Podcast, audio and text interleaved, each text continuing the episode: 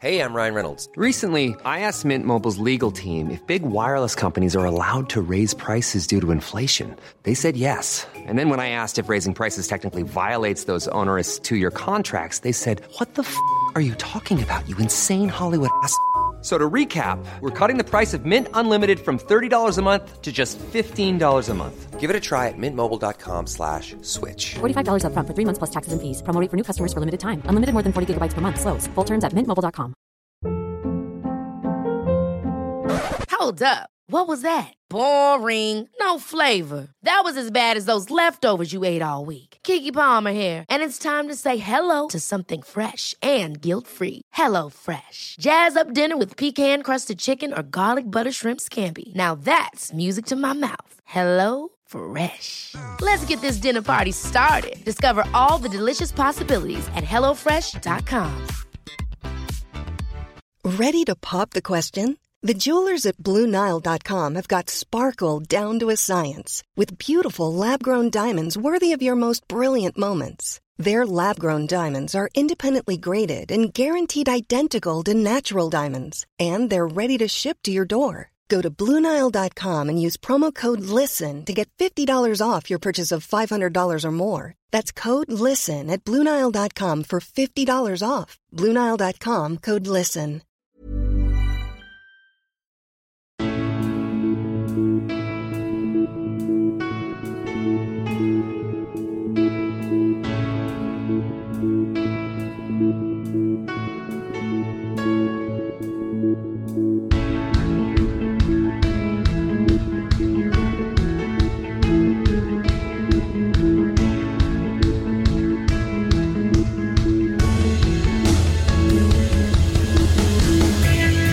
Bienvenidos a Alineación Indebida. Se acabó. La Premier League 2021-2022 ha llegado a su fin, a su épico y glorioso final. El Manchester City es campeón. Por cuarta vez en 5 años, 10 años después, teniendo que remontar otra vez en el último día, porque lo tenían perdido. El Aston Villa ganaba, pero al final activaron el modo huracán y son campeones. Un Liverpool, por su parte, que nunca llegó a ser durante la última jornada campeón, pero que estuvo ahí hasta el instante final, como también el descenso entre Burnley y Leeds. El Burnley perdió y el Leeds ganó, se salvó y permanece en la Premier League. Y a la Champions League va el Tottenham y a Europa League Arsenal y United. Y a Conference League el West Ham. Y a League One sube el Sunderland. Hablamos de todo eso y mucho más hoy en Alineación Indebida y mucho más, como decía, hoy con vuestras voces favoritas en vuestro podcast favorito. Y para ello me rodea una fantástica, maravillosa alineación indebida que empieza por el exjugador del Atlético de Madrid, Rafa Pastrana. ¿Cómo estás, Rafa? ¿Qué tal, Ander? ¿Qué tal, chavales? Eh, oye, pues muy, muy contento de estar aquí hoy para analizar la, la, última jornada, una jornada que ha sido trepidante, todo lo contrario a lo que está siendo la última jornada de la Liga Siestander en, en España, con, con, varios empates a ceros entre todos los equipos que se juegan el descenso y Ajá. toda una cosa eh, maravillosa. O sea que bueno, eh, un buen domingo de fútbol con demasiadas cosas que bueno, que, que iremos analizando ahora. Efectivamente, también en la compañía de Patricia González. ¿Cómo estás, Patri? Hola, muy buenas. Un poco triste porque se nos acaba la Premier. Este verano que encima no hay ninguna competición, vamos, como el Mundial es en invierno, va a ser como un poco en plan, ¿y qué vamos a hacer tantos meses sin fútbol? Hmm. Sí, es. Tenemos que encontrar nuevos hobbies, nuevos hobbies. Sí, sí. O, o rascar en ligas tercermundistas. Todo, todo, todo será verlo. Y finalmente es desde Argentina, desde la bella Buenos Aires, Gonzalo. Carol, ¿cómo estás, Gonzalo? Hola, Ander, todo bien. Mira, yo eh, quería comentarle a Patri, a ver, siempre podemos hacer como hace esta gente en Twitter que saca hilos, hacernos expertos de cualquier cuestión global de, de actualidad y, y empezar a, a, rascar seguidores y likes de esa manera. Creo expertos en Ucrania. Puede ser expertos en Ucrania, en los Juegos Olímpicos, en el COVID, eh, si hay una, una tercera, cuarta ola de COVID, bueno, podemos hablar de eso también, entonces uno, uno tiene mucho material para poder, para poder divertirse mientras no haya fútbol, así que eso creo que, que no va a ser problema. Después, eh, bien, la verdad, muy contento, realmente, muy, muy contento porque eh, esto obviamente no tiene nada que ver con lo que vamos a hablar, pero el Milan se ha consagrado, mi Milan se ha consagrado campeón 11 años después, con un doblete, una dopieta del grandísimo Olivier Giroud, el hombre definitivo. No se dejen engañar por canales de YouTube que dicen que el hombre definitivo es James Milner cuando James Milner tiene cara de, de tachero de acá de Buenos Aires. o sea, empezando por eso. Entonces, la verdad que muy contento por eso. Fantástico, pero Gonzalo, ¿tú no eras únicamente aficionado del Club Atlético River Plate y del Chelsea? ¿Cómo es esto? Y del Milan. No, del Milan también. El Milan no Eso- constaba la última vez, ¿eh? No... No, pa- pasa que, a ver, porque esto es así, siempre me acusan de ser hincha de- del Real Madrid sin ningún tipo de, de sentido ni lógica, evidentemente, porque no, no entiendo de dónde vienen todas esas, acus- esas acusaciones contra mi persona. Eh, entonces, nada, entre el, el apuro de, de desmentir a, a esta, a esta gentuza que, que me señala, eh, yo, bueno, me, me hago a un lado y digo, no, yo soy de River y del Chelsea. Pero bueno, siempre me dejo ahí al Milan, lamentablemente. Pero bueno, voy a empezar a- a corregir eso. Hmm, No, fantástico, fantástico.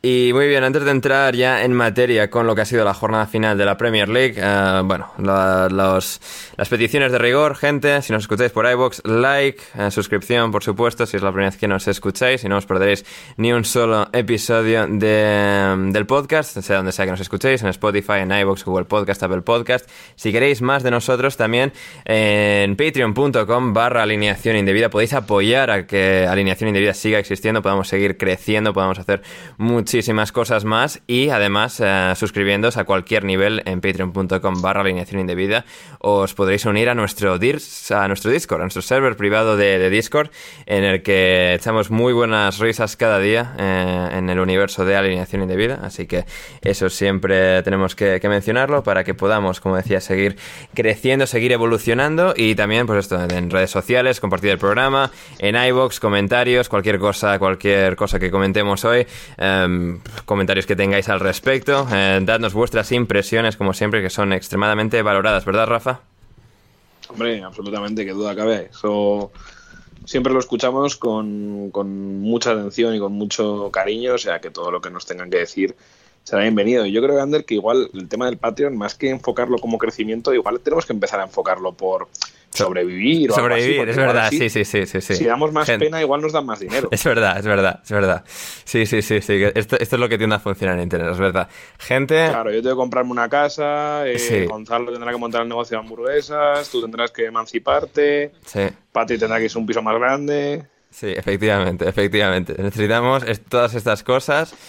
Yo tengo que comprarme una camisa nueva, tal, o sea, tengo que pagar los billetes de tren a, a París, porque Alineación Indebida va a París este próximo fin de semana, en el que esta- estaremos, no estaré no solo yo, estará Diego Blomquist y también, y también con suerte Manuel Sánchez y Eduardo Álvarez. Así que estaremos Vaya, vaya despliegue, ¿eh? Sí, sí, sí, sí. Que luego no podremos grabar nada los cuatro juntos porque estaremos cada uno, o sea, con mil movidas, pero confiamos en que sí, confiamos en que sí y en que sacaremos contenido, contenido guay, contenido fresquito para, para la buena gente que, que escucha este, este programa.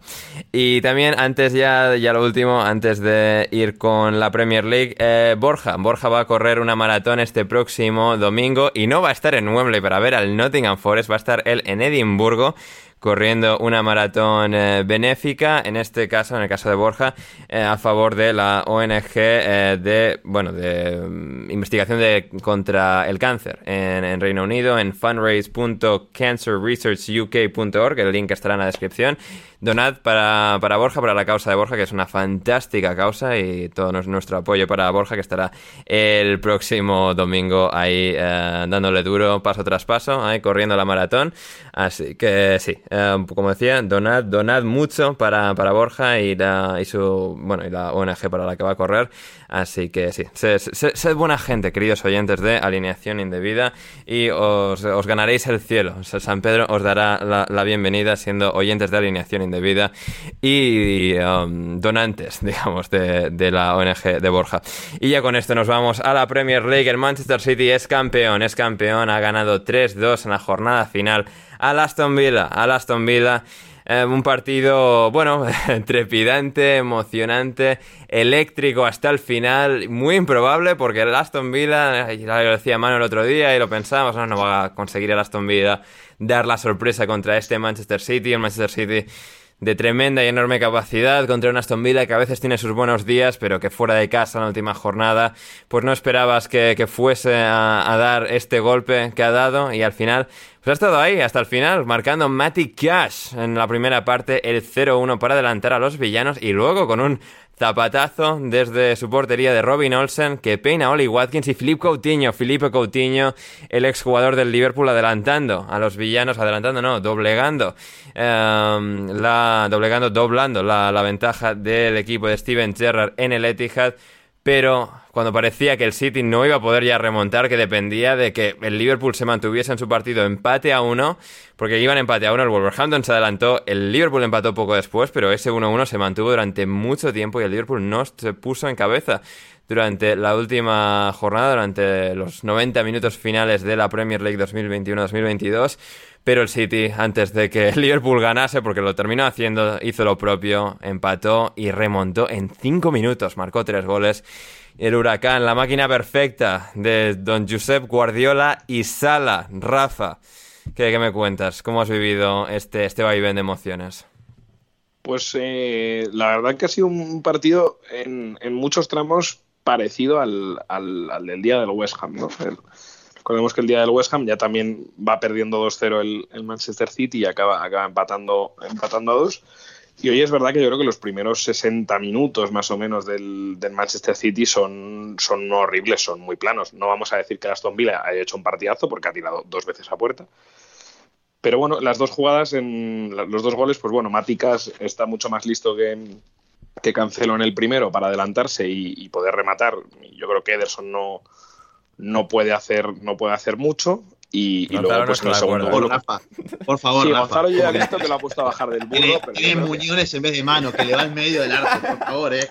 No, no, no, por pero favor, le ha rematado no muy cerca y muy fuerte. Es como el gol de la final de Copa de Valencia. a ver, Rafa, o sea, a ver, la forma que tiene. O sea, Ederson eh, no, es incapaz de estirarse. O sea, es una cosa extraña que se cae para un lado, pero no sabe estirar. Está bien, que, que le va fuerte y todo, pero que, que, el, que el mismo Ochoa lleva construyendo una carrera en base a atajar pelotazos al bulto. Esa, esa el mismo Ochoa la sacaba. Esa el mismo Ochoa la sacaba. Eh. Entonces, dale, por favor, que sos arquero del equipo top. No puede ser que cada vez que te lleguen sea gol, siempre, todas las veces. Eso es verdad, que claro, que estadísticamente hoy sale muy jodido, claro.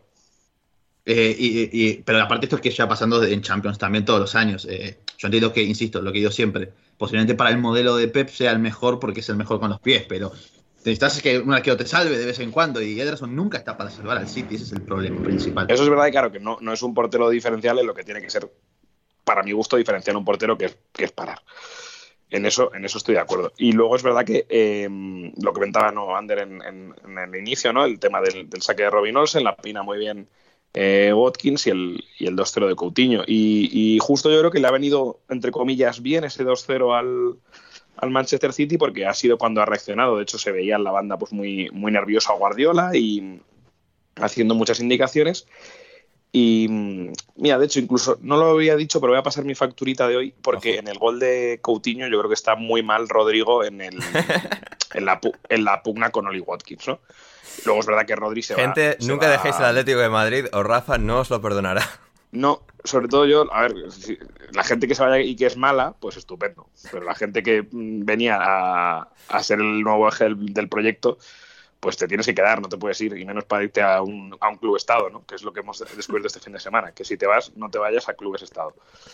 Y mm, es verdad que lo que decía, ¿no? Que Rodri al final luego se va a, a resarcir metiendo el, metiendo el 2-2 después de una muy buena jugada de Zinchenko y antes pues ya, ya había recortado distancias Gundogan, que va a ser también el que pues tras un rebote en un córner eh, va, a va, a rematar pues, un centro de, estos de Kevin De Bruyne que no hace falta ni rematar, ¿no? porque era ya prácticamente gol. Entonces es verdad que mm, es una remontada que tiene tintes de épica, no va a ser tan épica como la del Quiz para Reiner y Agüero, porque cuando meten el 3-2 todavía quedan 10 minutos de partido, pero bueno, la verdad que eh, al final lo decías tú, Ander, al, inicio, yo creo que el Manchester City en cuanto aprieta y en cuanto se ve muy, muy forzado, lo cierto es que mm, no tiene mucho, no tiene mucho rival y, la verdad que aquí lo hemos visto. Lo que yo sí que noto y he visto que mm, ha podido ser una debilidad competitiva fuerte es que al final tengas que estar jugándote la, la Premier con Fernandinho de central, que yo creo que ha sido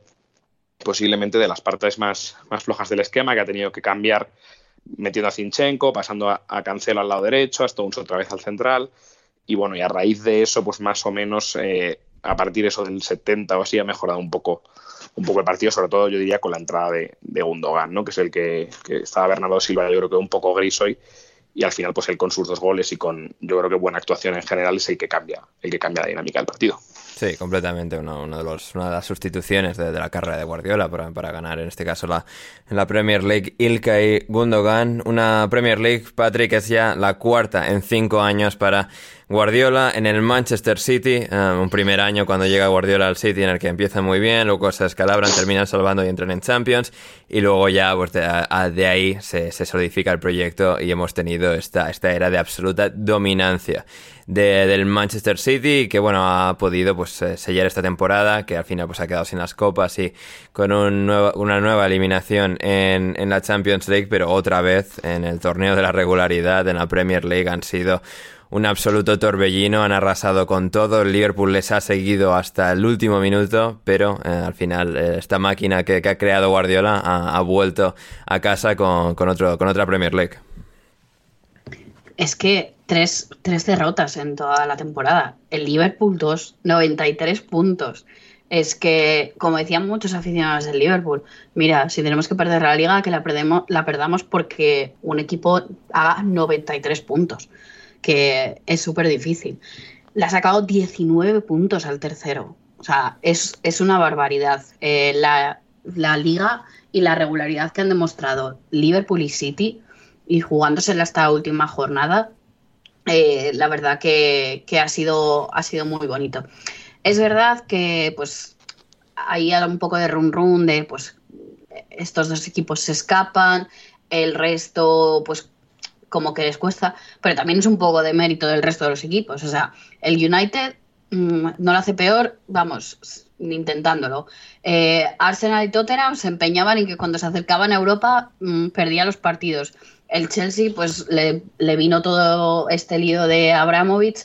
Eh, entonces yo creo que no es falta de competitividad respecto a estos dos, sino, sino un poco de mérito del resto de que lo han hecho todo mal. Entonces eh, veremos qué pasa este verano, que yo creo que va a haber bastante movimiento. Bueno, lo mismo decíamos el año pasado y luego no pasó mucho, pero bueno, en principio eh, habrá bastante movimiento porque hay bastantes jugadores que terminan contrato y, y a ver qué, qué, pasa el año que viene. Pero bueno, oye, que hasta casi el minuto 80 se estuviesen disputando la liga, vamos, eh, yo creo que cualquiera, o sea, excepto probablemente aficionados del City de Liverpool, eh, el resto de espectadores neutrales, vamos, lo firmábamos a principio de temporada. Hmm, absolutamente. Un City que tiene ya seis Premier Leagues, las cuatro de Guardiola, una de Pellegrini, una de Mancini, um, y que con esta Premier League supera en Premiers al Chelsea, que tiene cinco. Y en total, de ligas, de toda la historia de, del fútbol inglés, de ligas de primera división, el City ya ha sido campeón tantas veces como Chelsea y Tottenham, combinados, sumados, Chelsea y Tottenham. Um, guard, um, Doble de veces que el Preston Under, no te olvides. efectivamente, efectivamente. El Preston cuatro veces, ¿verdad? Campeón y el City. Eh, City tres, ¿no? Tres. Entonces, el, ah, bueno, claro, Yo sí. las tres primeras. Sí, el City tiene ocho ligas, seis Premiers, uh, sí. Pero, pero, sí, bueno, el, el, Preston siempre en nuestros corazones, por supuesto, um, y, y, en nuestras mentes. Um, Gonzalo, no sé, rápidamente, conclusiones finales uh, de este partido, de cómo lo han sabido manejar, de cómo pues el City pecho frío ha sabido, digamos, remontar cuando lo tenían, estaban al borde de, de, perderlo todo. ¿Qué significa esta Premier? También quizás en conjunción con el fracaso en Champions, ¿qué, qué valoración haces? Rápida. Eh, dos cosas. La primera de todas es de que um, una reflexión a la que llegué es, Guardiola dice que ganar la Premier es más difícil que la Champions. Entonces, la pregunta quizás sería, ¿por qué entonces gana siempre la Premier y nunca la Champions si es tan difícil ganar la Premier? Porque a él le gustan los retos. Es, bueno. Claro, es muy fácil. La, la, Champions es, muy fácil, se la dejo a los demás. Esa sería la, la, lógica de Pep. Eso por un lado. Y por el otro, a mí, dos otras cosas. Un, una cosa positiva y una negativa. La, la, negativa es como a veces por momentos cuando el City no logra controlar los partidos, cuando se encuentra con un contexto que no es sumamente positivo como el 95% de las ocasiones, le cuesta mucho imponerse en escenarios eh, que le, por lo menos que le exigen. Sí, empiezan a patinar sobre el hielo, empiezan a como, perder el equilibrio. Es, es una cosa muy, muy curiosa, eh, lo que es esa forma en la que pierden un poco los nervios de, de, la situación. Sí, sí, es que da la sensación de que anímicamente se vienen abajo, se desesperan. Eh, se desesperan, pero incluso intentando hacer las cosas que Guardiola quiere que los futbolistas hagan eh, a otro ritmo, a una intensidad que capaz no es la mejor con el modelo de juego de Pep, por lo menos esto es lo que yo creo, y, las cosas no terminan saliendo. Después del primer gol del, de, ah, por lo menos hasta el gol de Aston Villa, el City había recuperado muchísimas pelotas eh, en salida del, del, conjunto de Gerard. Le faltaba a Aston Villa que Olsen se dé media vuelta y se metiera la pelota en contra para que sea gol del City. Y después del gol de Matty Cash, eh, pasó todo lo contrario. Eh, Watkins los empezó a volver locos a todos. El Aston Villa se animó incluso a presionar, a forzar varios errores seguidos de Fernandinho, que estaba jugando su último partido con el Manchester City. Tuvo que ser reemplazado porque estaba completamente superado por el contexto. Y me llamó mucho la atención eso, cómo se pone 2 a 0 cuando parece que todo se les viene abajo. Y contrario a lo que ha pasado muchas veces, esta vez el City sí, cuando el contexto parecía que se los llevaba puestos por encima, ha logrado salir adelante. Pep ajustó, hizo los cambios, metió sobre todo a un Gundogan que creo que ha demostrado, pese a los rumores que se pueden eh, comentar de que la temporada que viene quizás van a buscar una renovación en la mitad de la cancha dándole salida a él, que es un jugador grandísimo. Eh, no, no, no, sé, no si es el mejor, no creo que sea mejor que Bernardo ni que De Bruyne, en eso vamos a estar de acuerdo, pero que pero es un jugador enorme, sin lugar a dudas, y que tiene un olfato goleador siendo un mediocampista que ha incorporado también, gracias a Pep, eh, incorporando en su juego esa llegada al área para rematar, que le han valido dos goles hoy y le ha dado el título al, al City, precisamente, entre él y entre Rodri Hernández, que creo que se consagra para mí, contrario a lo que las votaciones de la Premier lo han dicho, entre él o Bernardo Silva, posiblemente los dos mejores y más regulares eh, jugadores del Manchester City en esta temporada en Premier League. Total y absolutamente. Un Gundogan que pareció en su momento con tantas lesiones que acumuló durante varios años que sería un jugador que quizás un poco se, perdería para lo que em, era su potencial.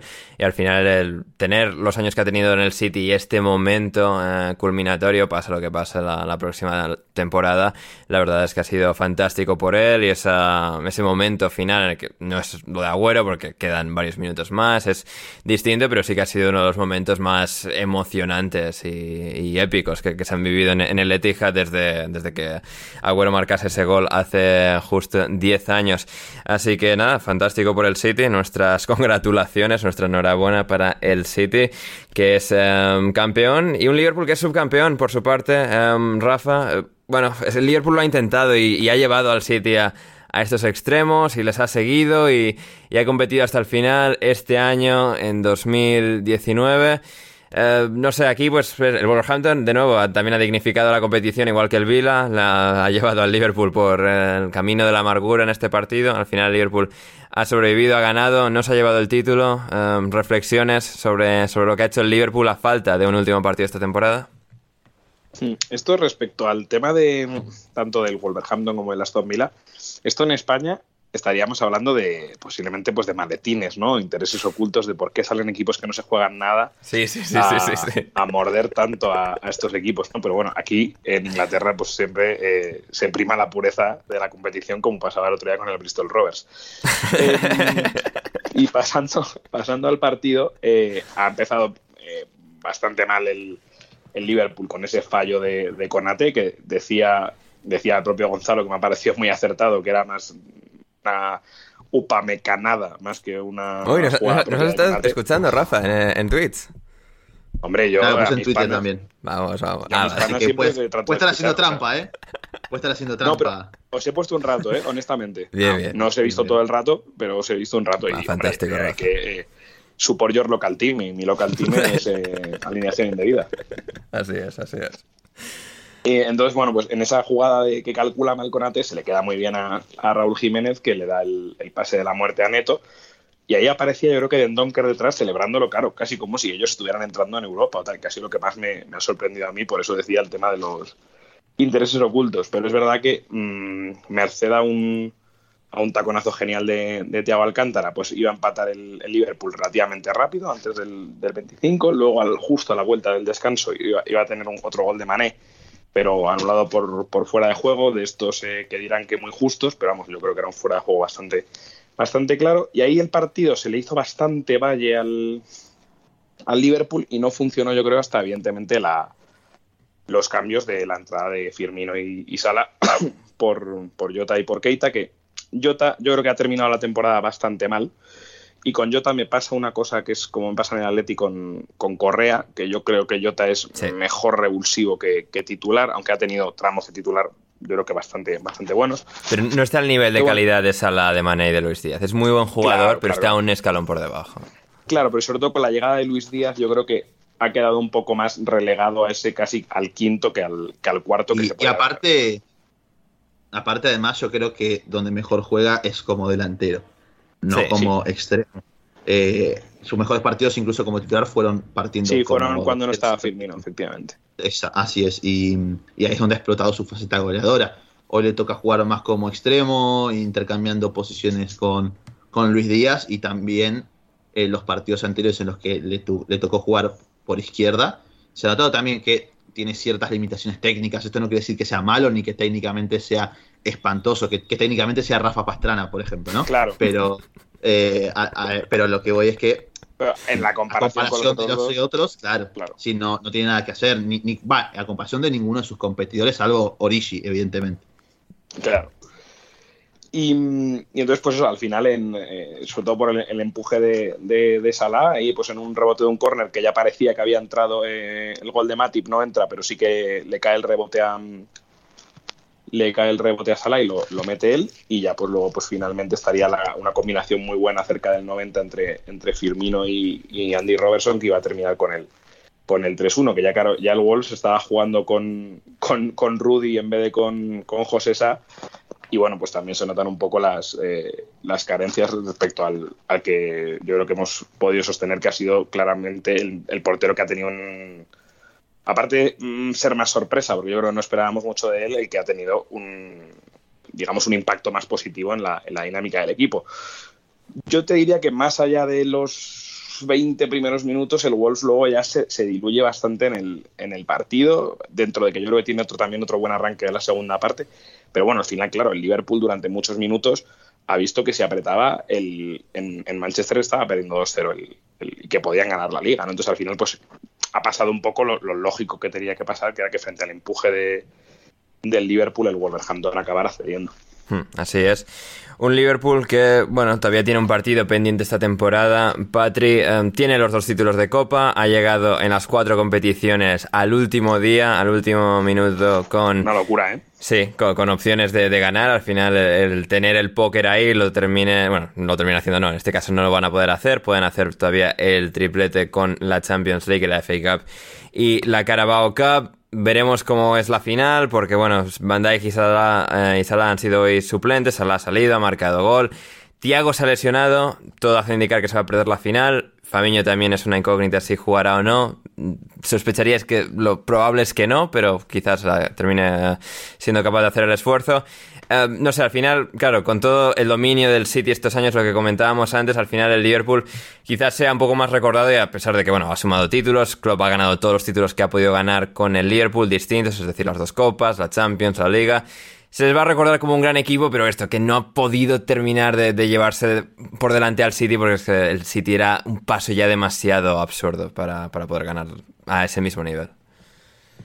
Es que además eh, el Liverpool, lo que tú dices, he jugado tantos partidos, tantas competiciones, que es que lo que me sorprende es que hayan llegado, habían tenido tan pocas lesiones, comparado, por ejemplo, con el año pasado creo que fue que tuvieron tantísimas Sí. eh, lesiones, este año poco han tenido. Tiago, a No, ver si nada. llega. Sí, hasta, Sí, justo hasta este tramo final. por supuesto. Eh, a ver cómo llega, si llega Tiago, porque tampoco se ha visto muy bien qué es lo que tenía. O sea, se, se le, vamos, lo cambiaron, pero no alcancé muy bien a, a ver qué era lo que le había pasado. No sé si es también... Alguna, creo algo muscular, algo muscular, sí. Sí. alguna rotura de ese, de ese calado y veremos. En principio la, la Champions ya está descartada porque, bueno, lo que pues eso tiene sea un- una rotura fibrilar, en una semana no, no vuelves y es un poco ese, ese golpe Sí. para, para el partido. Que pruebe la placenta de yegua, que igual llega. Igual es solo, ¿sabes? El susto, porque bueno, viendo que tiene la Champions ahí, dice, voy a ver si, ¿sabes? Igual que no jugó hoy Van Dijk porque estaba tocado. Mm, y dijeron que, que por si acaso no querían, no querían forzarle. Hombre, al nivel que estaba, eh, la verdad que sería una, una gran pérdida para, para el Liverpool porque, mm, vamos, el pase que da hoy, creo que es en el segundo gol. Em, fue en el segundo, es que no me acuerdo En exactamente. el creo que primero, en el empate. Ah, en el primero. Eh, sí, que luego ya estaba fuera. Es una maravilla. O sea, Sí. eh, está volviendo a ser el Tiago que, claro, nosotros conocíamos en España y a veces hablabas con la gente eh, del Liverpool y su primer año, pues obviamente le costó y te decían, no, porque pues no es muy buen jugador y dices, "Tú espe- es que no es el mismo que, que estamos acostumbrados a ver. Eh, tiene una visión de juego muy buena. Entonces, eh, bueno, pues si no puede jugar la final, pues mira, que, que para el año que viene siga, siga este nivel porque será, será muy bueno para, para, para el Liverpool. Mm, Sí, de Thiago, um, un poco a la Modric o a la Cross, un poco jugadores que pues ya a una cierta edad, igual como Xavi e Iniesta, quizás tuvieron un declive un poco más temprano. Em, los dos del Real Madrid, sobre todo, han demostrado que, bueno, si tienes suficiente capacidad física, puedes ser un jugador diferencial ya a los treinta y pico. Y Thiago va un poco camino de eso, después de un primer año decepcionante, quizás ya físicamente no iba a estar. Este año ha demostrado que sí, que puede y ha sido, si no el mejor, uno de los mejores jugadores del Liverpool este año, uno de los mejores jugadores de la, de la Premier. Y, y sí, la verdad es que ha sido una temporada de muchísimo mérito, de 92 puntos para el Liverpool. De nuevo, una auténtica locura lo que han conseguido ambos. Y al final es eso, quizás no con tantos trofeos de la Premier League en las vitrinas, pero que desde luego se va a recordar a este Liverpool como un equipo absolutamente ah, histórico y que también ha, ha marcado a su propia manera una auténtica era en el fútbol inglés y en un fútbol inglés, en una Premier League, donde va a continuar Gonzalo, el Leeds United. El Leeds United lo ha conseguido en la jornada final. Victoria por 1-2 frente al Brentford. Eh, ha sido una tarde de emoción, de tensión. El Brondby ha tenido dos en el tramo final que ay, ay, ay, que casi entran. Pero el Brondby ha perdido 1-2, llegaremos a eso. Pero antes que nada, eh, el Leeds, penalti de Rafinha, se adelantan en Brentford, les empata Sergi Canós. Y luego, teniendo dos expulsados el Brentford, el Leeds lo ha sellado con un gol de Jack Harrison. Ah, ¿Me impresionas? Perdón, me estoy riendo mucho porque había una pregunta en Discord Ajá. que, que me pedía mejores tweets de, de- de Twitter Madrid contra Mbappé. Luego llegaremos. eh. Eh, Sí, te estoy recurriendo a, a estoy compilando los mejores tweets y me estoy riendo mucho. Pero bueno. Eh, sobre todo, sobre todo tweets sobre eh, un, sobre el padre de Mbappé. Sobre el padre de Mbappé. Sí. pero eso, eso vamos a llegar. Eh, con el tema del Leeds, eh, bueno, eh, sí que qué susto que nos pegamos, Ander, ¿eh? Sí. En directo. Sí, sí, sí. sí. Porque, si bien evidentemente... Porque Cornet tiene un disparo ahí que, o sea, Dubravka la para y tal, pero si llega a entrar eso y con el Leeds estando en, en empate, hubiese, se hubiese salvado Sí. el Burnley.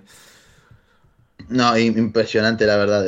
Lamentablemente estábamos más concentrados, eh, sobre todo, por lo menos hasta gran parte de, de- de los partidos, Hmm. con bueno, lo que nos tenía eh, que ver con el tema de la definición del título, ¿no? Pero eh, un Leeds que, dentro de todas sus limitaciones, nuevamente ha demostrado que, insisto, con Jesse March, eh, mejor o peor por momentos, perdiendo los partidos que eran completamente perdibles, como lo veníamos comentando en, en, en episodios anteriores. Era lógico que perdiera contra Chelsea, contra Arsenal, que sufra contra esos equipos eh, y que quizás las sensaciones nos parecían incluso peores de las que deberían ser por cómo se dieron esas, esas derrotas, ¿no? Por las expulsiones, eh, por cómo quizás parecía que el Leeds perdía un poco lo- los nervios de forma muy rápida y muy temprana en el partido.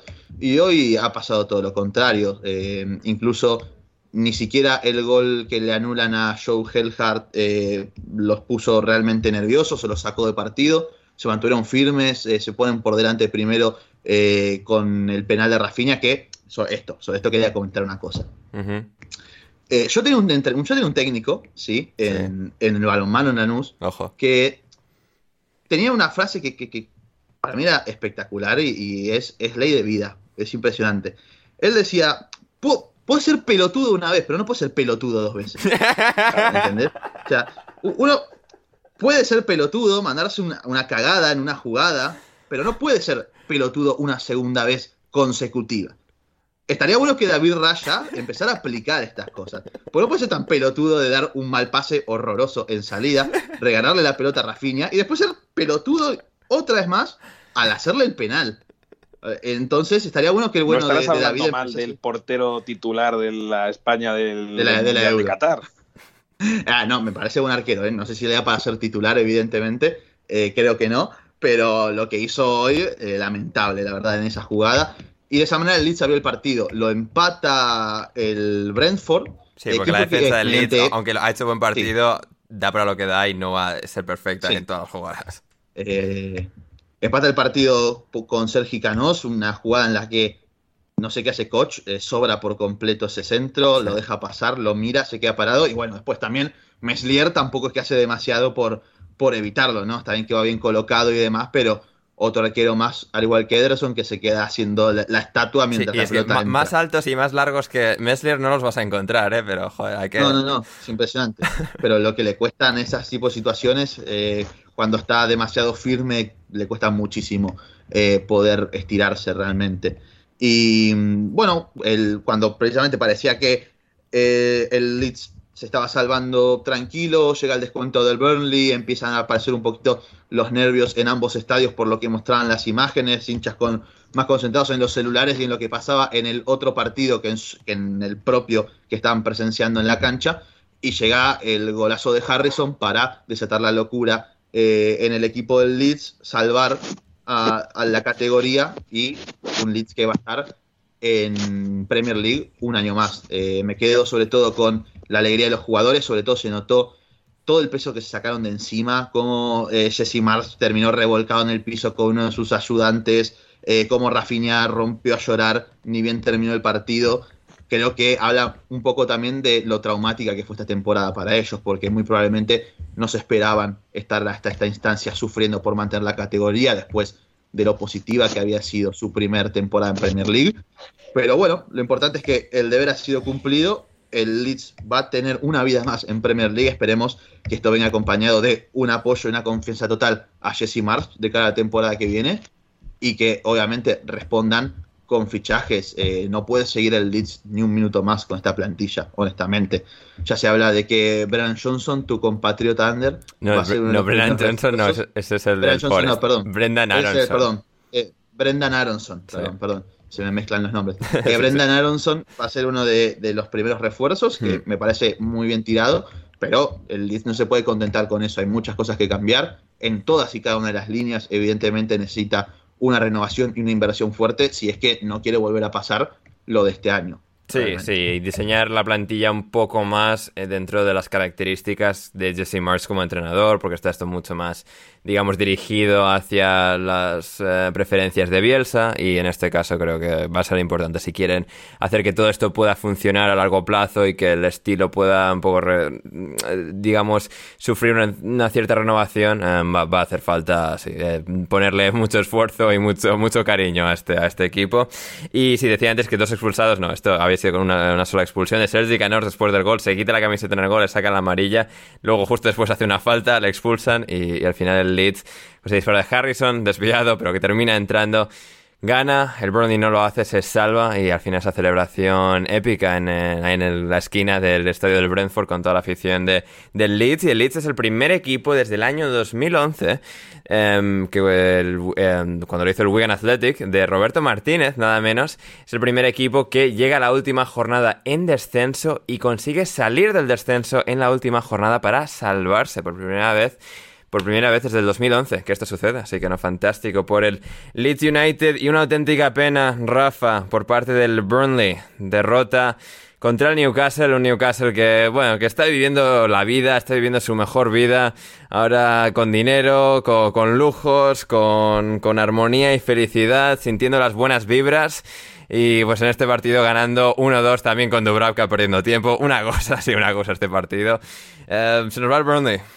Se nos va, se nos va el Burnley. Em, a ver, es que ha tonteado bastante. Eh, tonteó el día de Aston Villa que al final le sacó el empate, el día del Tottenham estuvo mal, el otro día del Aston Villa del 3-1 horrible, entonces llevaba sin ganar desde el día del, del Watford. Es verdad que esos tres partidos seguidos que ganó eh, con, el, con la entrada de Michael Jackson, pues eh, nos parecía que podían hacer eh, algo más, pero yo creo que estos, sobre todo los tres últimos partidos, le, han matado, porque hoy la, primera parte vuelve a ser, vuelve a ser infame, sobre todo eso, estás jugando contra un Newcastle que no, que no se juega absolutamente nada, que además tiene la lesión de Joelinton muy pronto, que entra pues Jacob Murphy, que es un, pues, un jugador pues verdaderamente limitado, aunque Eddie Howe le está sacando eh, todo el petróleo que puede.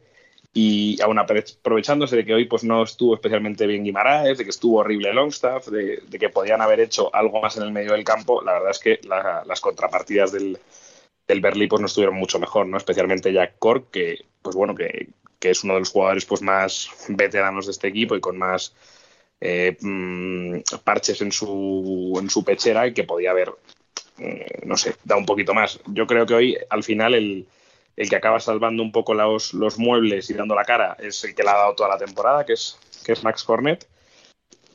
Porque el resto de eso, hoy la defensa ha estado, yo creo que a muy mal nivel. Me quedaría con Taylor y con, con Cornell. Luego, yo creo que los minutos de Weghorst tampoco han estado tampoco han estado mal, pero muy insuficiente para, para quedarse en Premier, ¿no? Y, sobre todo eso, desde ha tenido pues los 20 últimos minutos, diría yo, 25, que sí que ha apretado más, ha llegado el, el, el, 1-2 de, Cornet, pero por todo lo demás, muy, un partido muy, muy flojo de un equipo que jugando en casa, teniendo en cuenta que el Leeds jugaba afuera y que jugabas contra... Es verdad que los dos tenían partidos entre comillas fáciles porque no eran rivales que se jugaban nada, pero yo creo que mm, había que haberle pedido un poco más al, al verle y al final el Newcastle pues acaba a siete puntos de Europa, que, se dice pronto, y con un doblete de, de, Callum Wilson que al final, pues bueno, oye, ocho golitos en creo que unos 18, 19, 20 partidos. O sea que buena temporada y, y, al final yo creo que se le van viendo los miembros, así que con lo que le puedan traer a Eddie Howe en, en verano, pues mm, ¿quién no te dice que tengamos un contendiente pues, para esa séptima posición que, que, ha terminado ocupando el, West Ham y que han pululado por ahí el Leicester, el Brighton, los Wolves? Entonces, pues que bueno, que esté un poco donde ha terminado, pero igual un poco más arriba. Sí, no, yo, lo espero por completo la, próxima temporada. ¿Y quién nos iba a decir que este partido iba a ser tan dispar hace unos meses cuando era un poco, uy, que van a terminar Burnley contra Newcastle la última jornada, a ver si se van a estar jugando los dos eh, el descenso y no, al final pues, el dinero quizás no de la felicidad, pero da jugadorazos que dan muchos puntos y así se ha, así se ha demostrado en, en el Newcastle. Por parte del Burnley también creo que reseñar, igual que con el Leeds, al final todas las bajas con las que, con las que han llegado a este partido. No estaba Goodmanson, no estaba Westwood, no estaba Vidra, no estaba G. Rodríguez, Ben Eric Peters, Matthew Lowton. Es decir, ya es una plantilla, incluso con todos esos incluidos, bastante limitada y bueno, que al final pues veterana con todos los años que ha pasado en Premier League y, creo que ya ha sido ya un paso ya demasiado lejos para, cruzar un es que puente demasiado lejos. Lo que estás diciendo tú es que el banquillo quitas a los dos que han entrado, que han sido Lennon y Weghorst, y es que el resto estaba eh, Phil Basley, Dale Stephens y el resto todo canter el portero, el portero suplente, nuestro querido Wayne Hennessy. Pero es que el resto todo canteranos. Entonces, un poco pues lo que, lo que le ha venido pasando al Leeds toda la temporada, que al final, pues no puedes mandar a, no puedes ir a la guerra con chavales todos los días. Hmm, total. Totalmente, y, al final pues esto ha sido un paso demasiado lejos para el Burnley, un Burnley que desciende, Patri, dados los dueños actuales y el hecho de que el Burnley está endeudado con sus propios dueños, ya que... Em, bueno, es decir, el Burnley tiene deuda porque el, Burnley se compró a deuda contra el propio club, es decir, ahora mismo el Burnley para repagar lo que, pues lo que costó la, la, la transacción, la transferencia, el cambio de manos, pues tenía que permanecer en la Premier League para poder seguir ingresando, va a tener los pagos para caídas, pero sí que es un descenso que, que despierta bastante eh, temor, inquietud sobre cuál puede ser el futuro de este club. Totalmente. De hecho, yo creo que los equipos que estaban en, en Championship, a- bueno, los recién ascendidos de Championship, eh, querrían que se hubiese quedado el, el Burnley porque creo que eh, de cara al año que viene va a ser un equipo que lo va a pasar muy mal. Entonces, claro, los recién ascendidos eh, quizás tenían a alguien más en esa purna, purna para no descender, porque el Burnley veo difícil que este, que este verano se vaya a poder reforzar, vaya a poder hacer nada en realidad.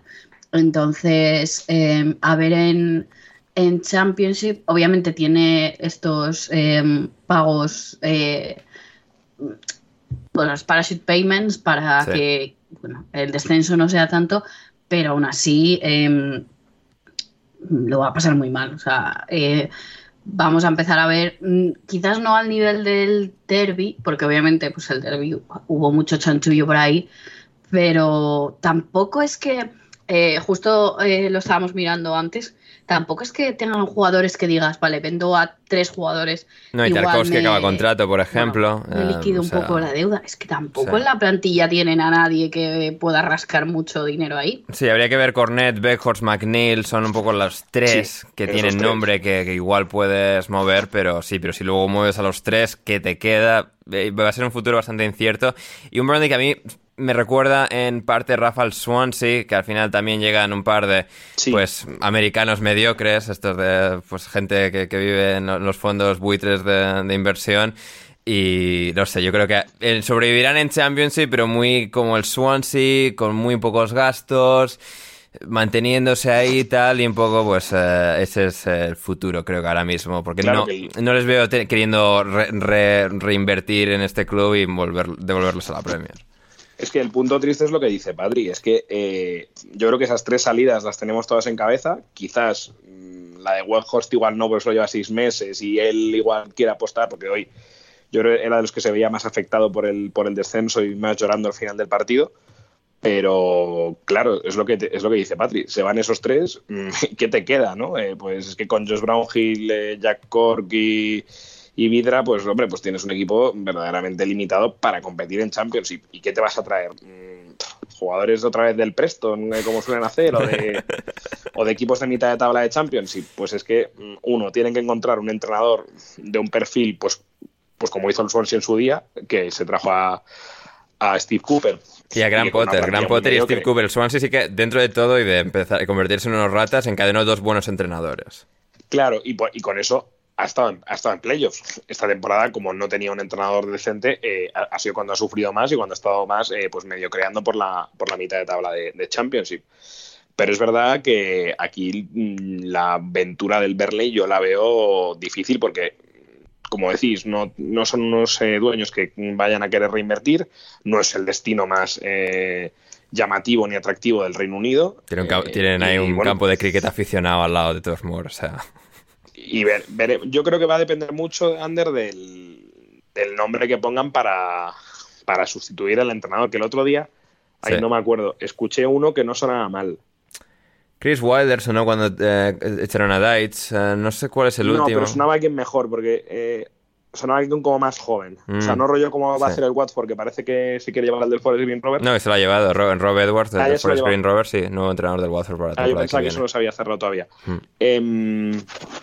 O sea, que pueden hacer algo así, ¿no? Que, pues, Sí. Traerse a alguien un poco más joven, más dinámico, que les pueda eh, revitalizar el equipo, pero es verdad que por mucho que les joda van a tener que meter algo de dinero porque el, el equipo, uno, está muy envejecido, que esto lo hemos hablado otras veces, que por ejemplo el Crystal Palace este año lo ha hecho bien, ¿no? Que se fue deshaciendo Sí. de los viejos soldados de Roy, Mm, cambiándolos por gente joven total. pero no de golpe.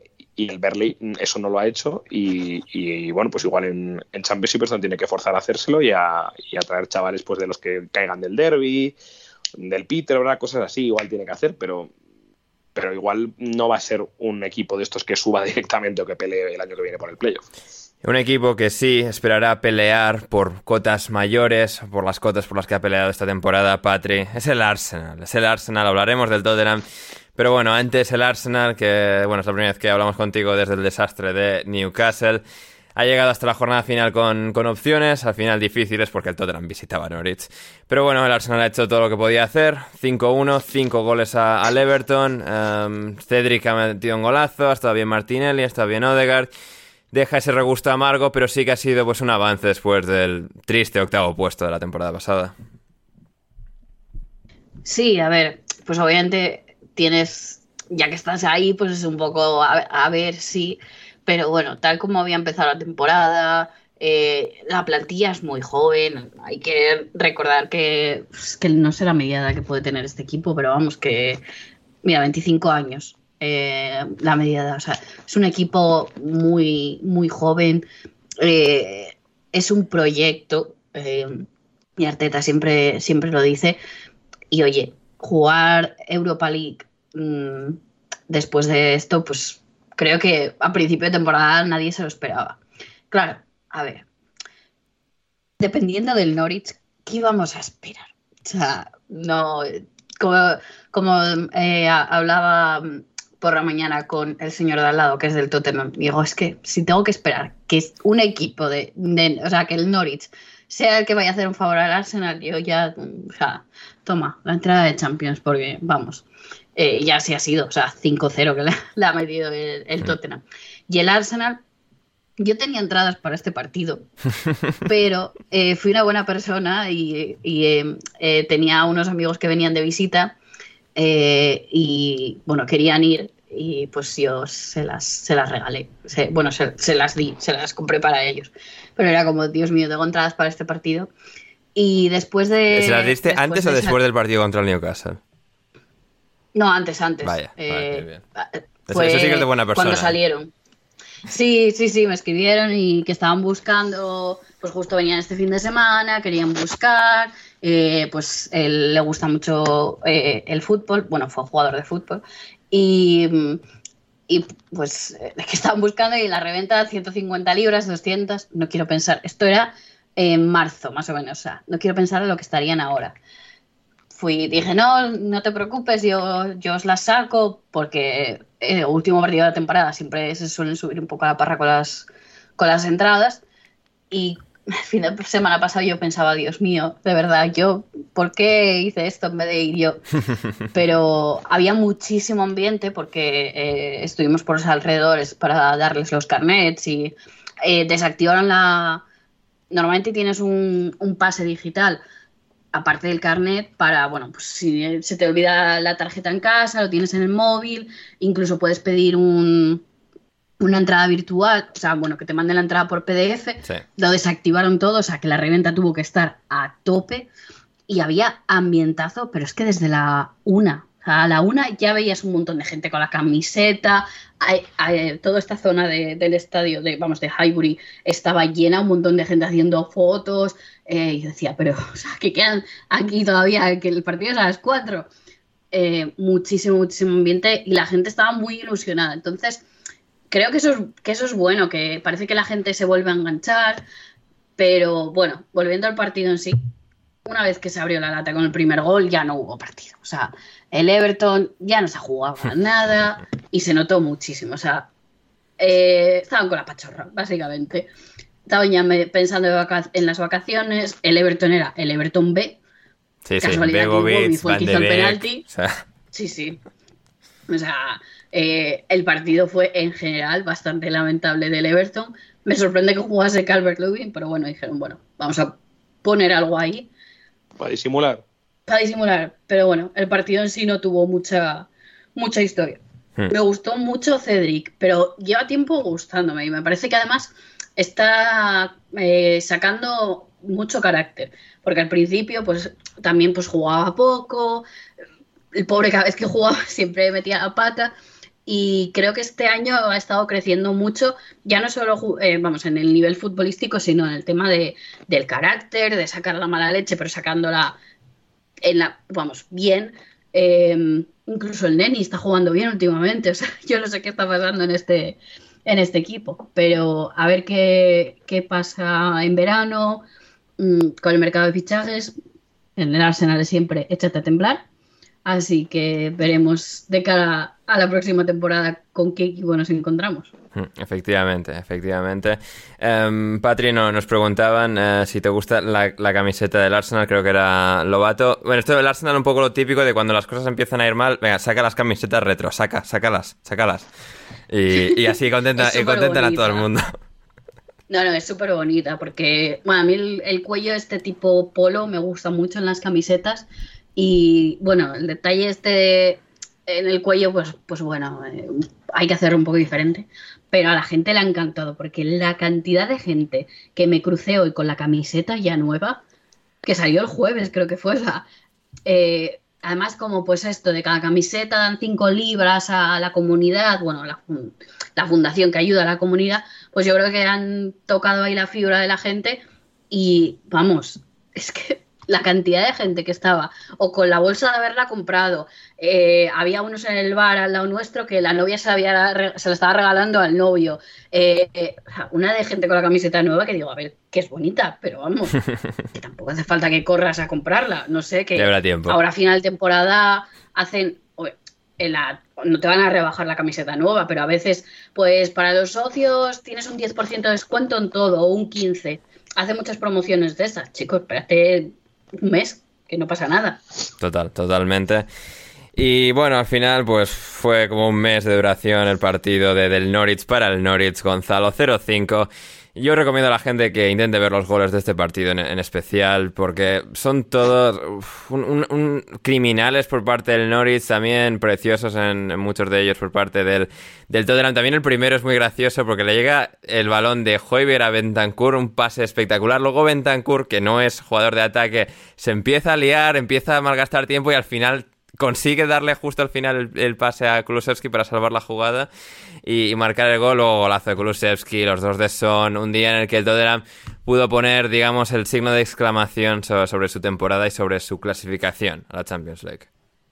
Y así es, un Tottenham que al final consigue el que era probablemente el máximo objetivo de Antonio Conte, que agarró a este equipo en la octava posición, lo ha llevado hasta el cuarto puesto, con sus problemas en el medio, evidentemente, con sus baches, con sus mejores y peores momentos, pero Conte lo ha logrado, se puede decir nuevamente, ¿no? Eh, evidentemente es un equipo que tiene cosas por mejorar, que es un equipo que sigue sin ser del todo fiable en el día a día, pero al fin y al cabo lo que importa es que van a estar en Champions el año que viene. Eh, en el momento más importante en el que no tenían que pinchar, no lo han hecho, le han ganado al Arsenal duelo directo, han aprovechado el siguiente pinchazo de los de Arteta y lo han terminado por celebrar por todo lo alto ante un equipo que evidentemente no tiene nivel de Premier League desde el día número uno, ¿no? El Norwich al final cierra la temporada con un pequeño resumen de 90 minutos de lo que fue todo el año. Todo, pero malos ellos, pases de Krul, de Giannulis, que, o sea,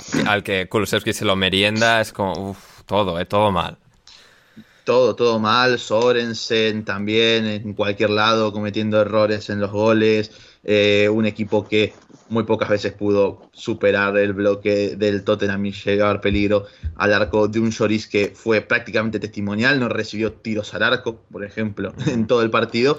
Y nuevamente, insisto, un Tottenham que ha logrado, a y que esto creo que es la gran diferencia del Arsenal, tenía ciertos problemas en plantillas que solucionar, eh, sufría mucho entre quién podía acompañar a Kane y a Son en ataque, ficharon a Kulusevski, que encima también llegaba como una posible opción para el carril diestro donde eh, Emerson estaba dejando dudas. Emerson ha terminado ofreciendo un muy buen rendimiento en este último tramo de temporada. Ficharon a Bentancur eh, para hacer también un relevo de garantías entre Hoybier y un Skip que ha terminado perdiendo el lugar con el uruguayo entre lesiones y demás, pero Bentancur también para mi gran sorpresa ha hecho unos seis meses brutales con el Tottenham, posiblemente los mejores de toda su carrera, quitando algún tramo con la Juventus.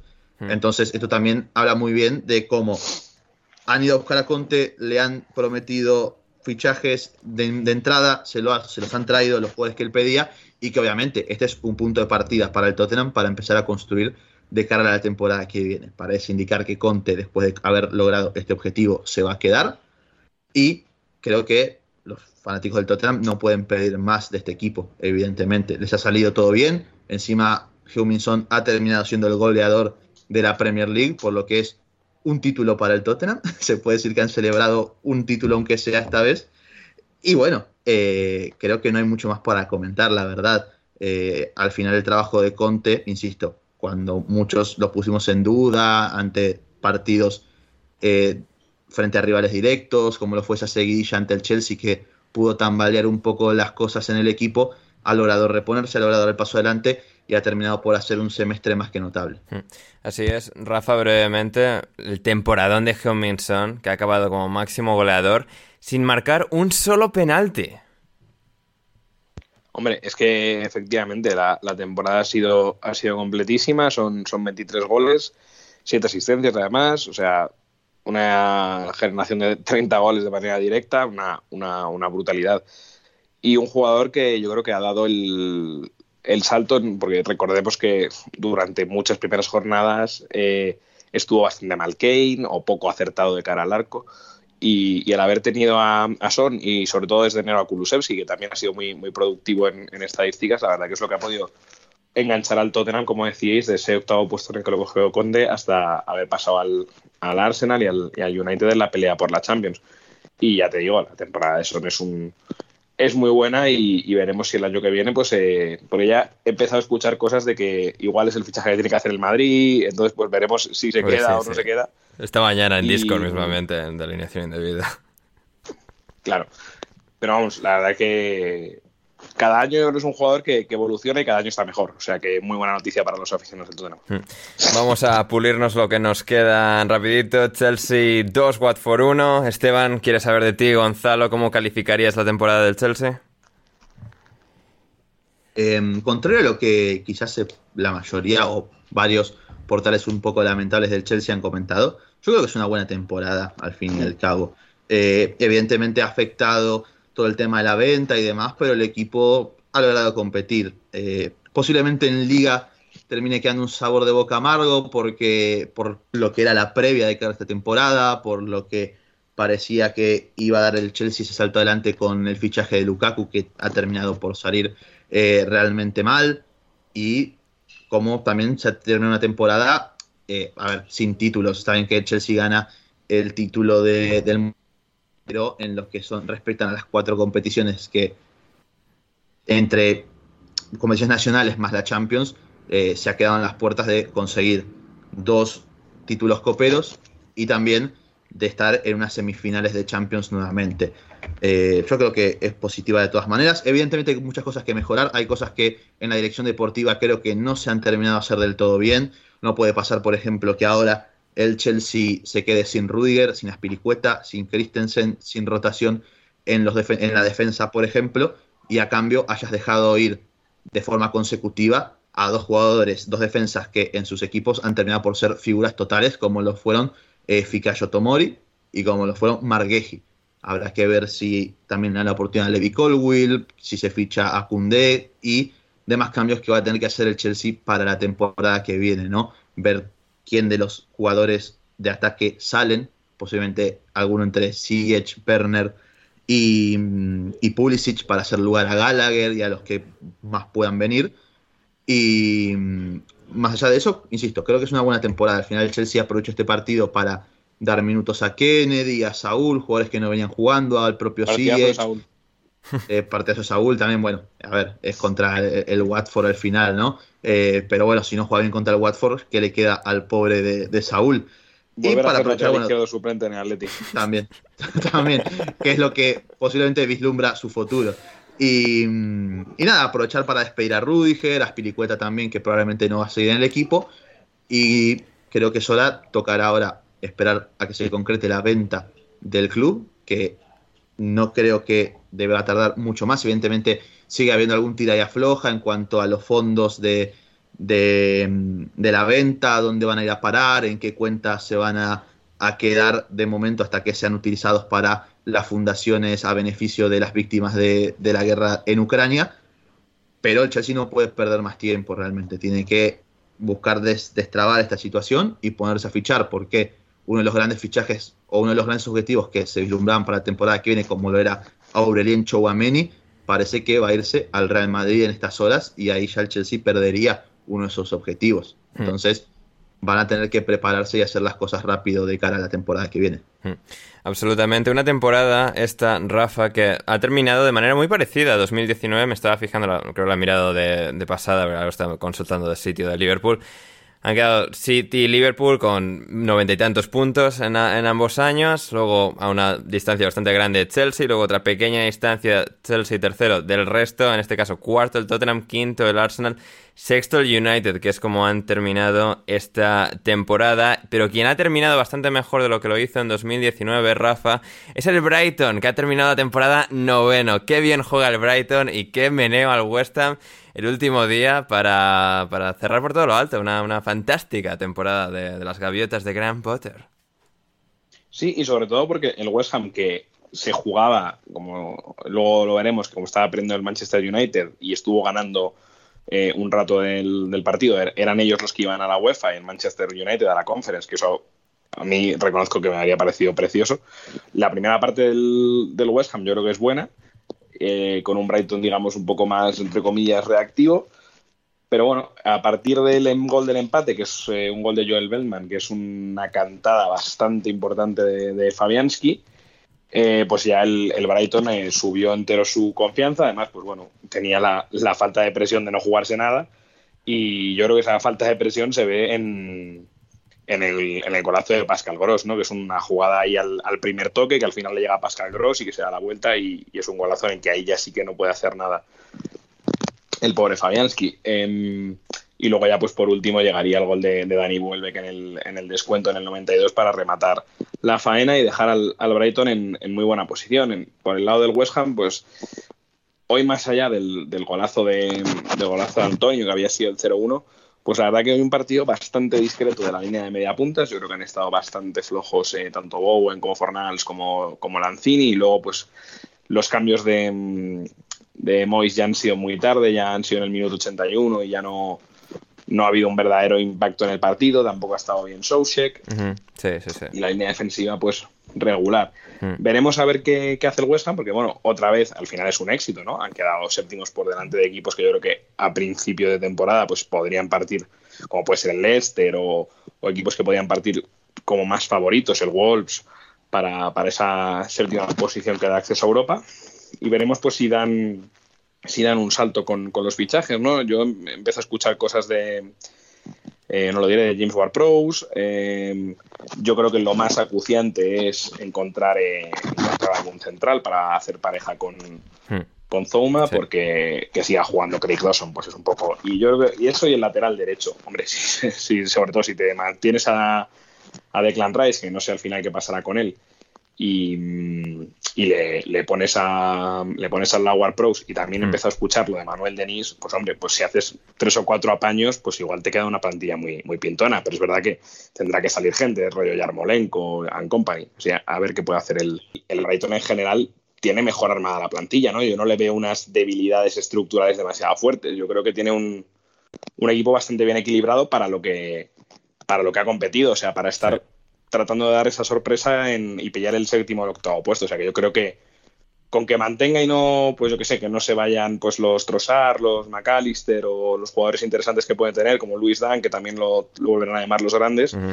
pues yo, o Cucurella, que sé que ya ha empezado a sonar, creo que era el Manchester City, pues veré. Pero vamos, yo creo que el muy buen, muy buen trabajo de Graham Potter y de su equipo, que yo creo que respecto a todos estos entrenadores que tienen tan buena prensa siempre, a mí el que me parece que es más efectivo y tal es, es, Graham Potter. Sí, total y absolutamente.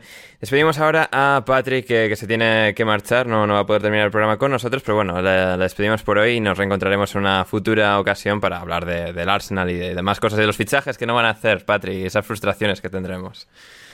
Seguramente. Bueno, muchas gracias. Nada, muchas gracias, Patri, por, estar hoy con nosotros. Y continuamos hoy en alineación indebida con, con muchísimo más que nos queda. Eh, del, Brighton West, gente, si no lo habéis visto, buscad el gol, el segundo del Brighton.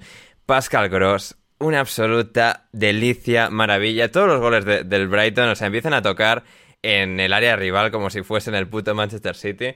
Y, aquí, la verdad, un golazo de absoluta sensación de, Pascal Gross también eh, coronando una fantástica temporada por su parte. Uno de los jugadores que llegó antes de Graham Potter, que parecía que igual era demasiado lento para, ser un jugador eh, importante en este Brighton, como lo comentó Gonzalo el otro día, pero que ha tenido una gran temporada, como así todo el Brighton, también Welbeck marcando, bueno, dando la asistencia a Gross, marcando el 3-1, espectacular eh, el Brighton y veremos también el West Ham. Ambos equipos que van a estar un poco así a la par, el West Ham con un poco más de ventaja de haber tenido estos dos años bastante cerca de Champions y compitiendo en Europa League casi hasta el final.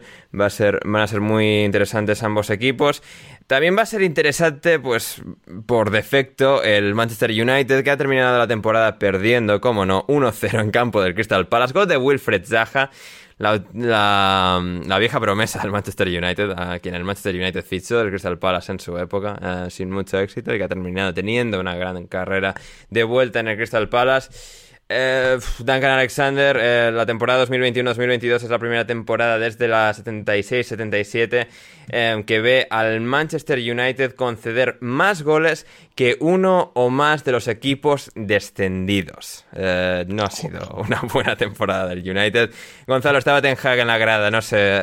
Hay, arreglo, eh, hay forma de salir de, este agujero negro en el que, em, como nos decía, creo que era Daniel Aguilar por eh, Discord, em, en la que Ragnick ha casi mejorado a, a Solskjaer. Em, no sé, ¿alguna impresión para cerrar la temporada del United? Bueno, se puede decir que si todo parece indicar que es verdad, que van a empezar por, con el buen pie, eh, dándole una patada en el culo a Juan Bisaca y que nos acerque a 500 metros de Old Trafford. Eh, que ese va a ser un buen comienzo. Ya, pero lo es que nos lo quieren colocar a nosotros, ¿no? Eh, Gonzalo. Uf, me, que, me encajaría, pero. ¿Verdad? como anillo al dedo. Y, no estamos hablando del Preston North End, ¿eh? No, no, no, no. El Atlético de Madrid. El Atlético de Madrid, así es, así es. ¿Cómo me encajaría? Es que el director deportivo de la, del Atleti, la, la, Premier la tiene sintonizada en otro... O sea, su, criterio es lamentable.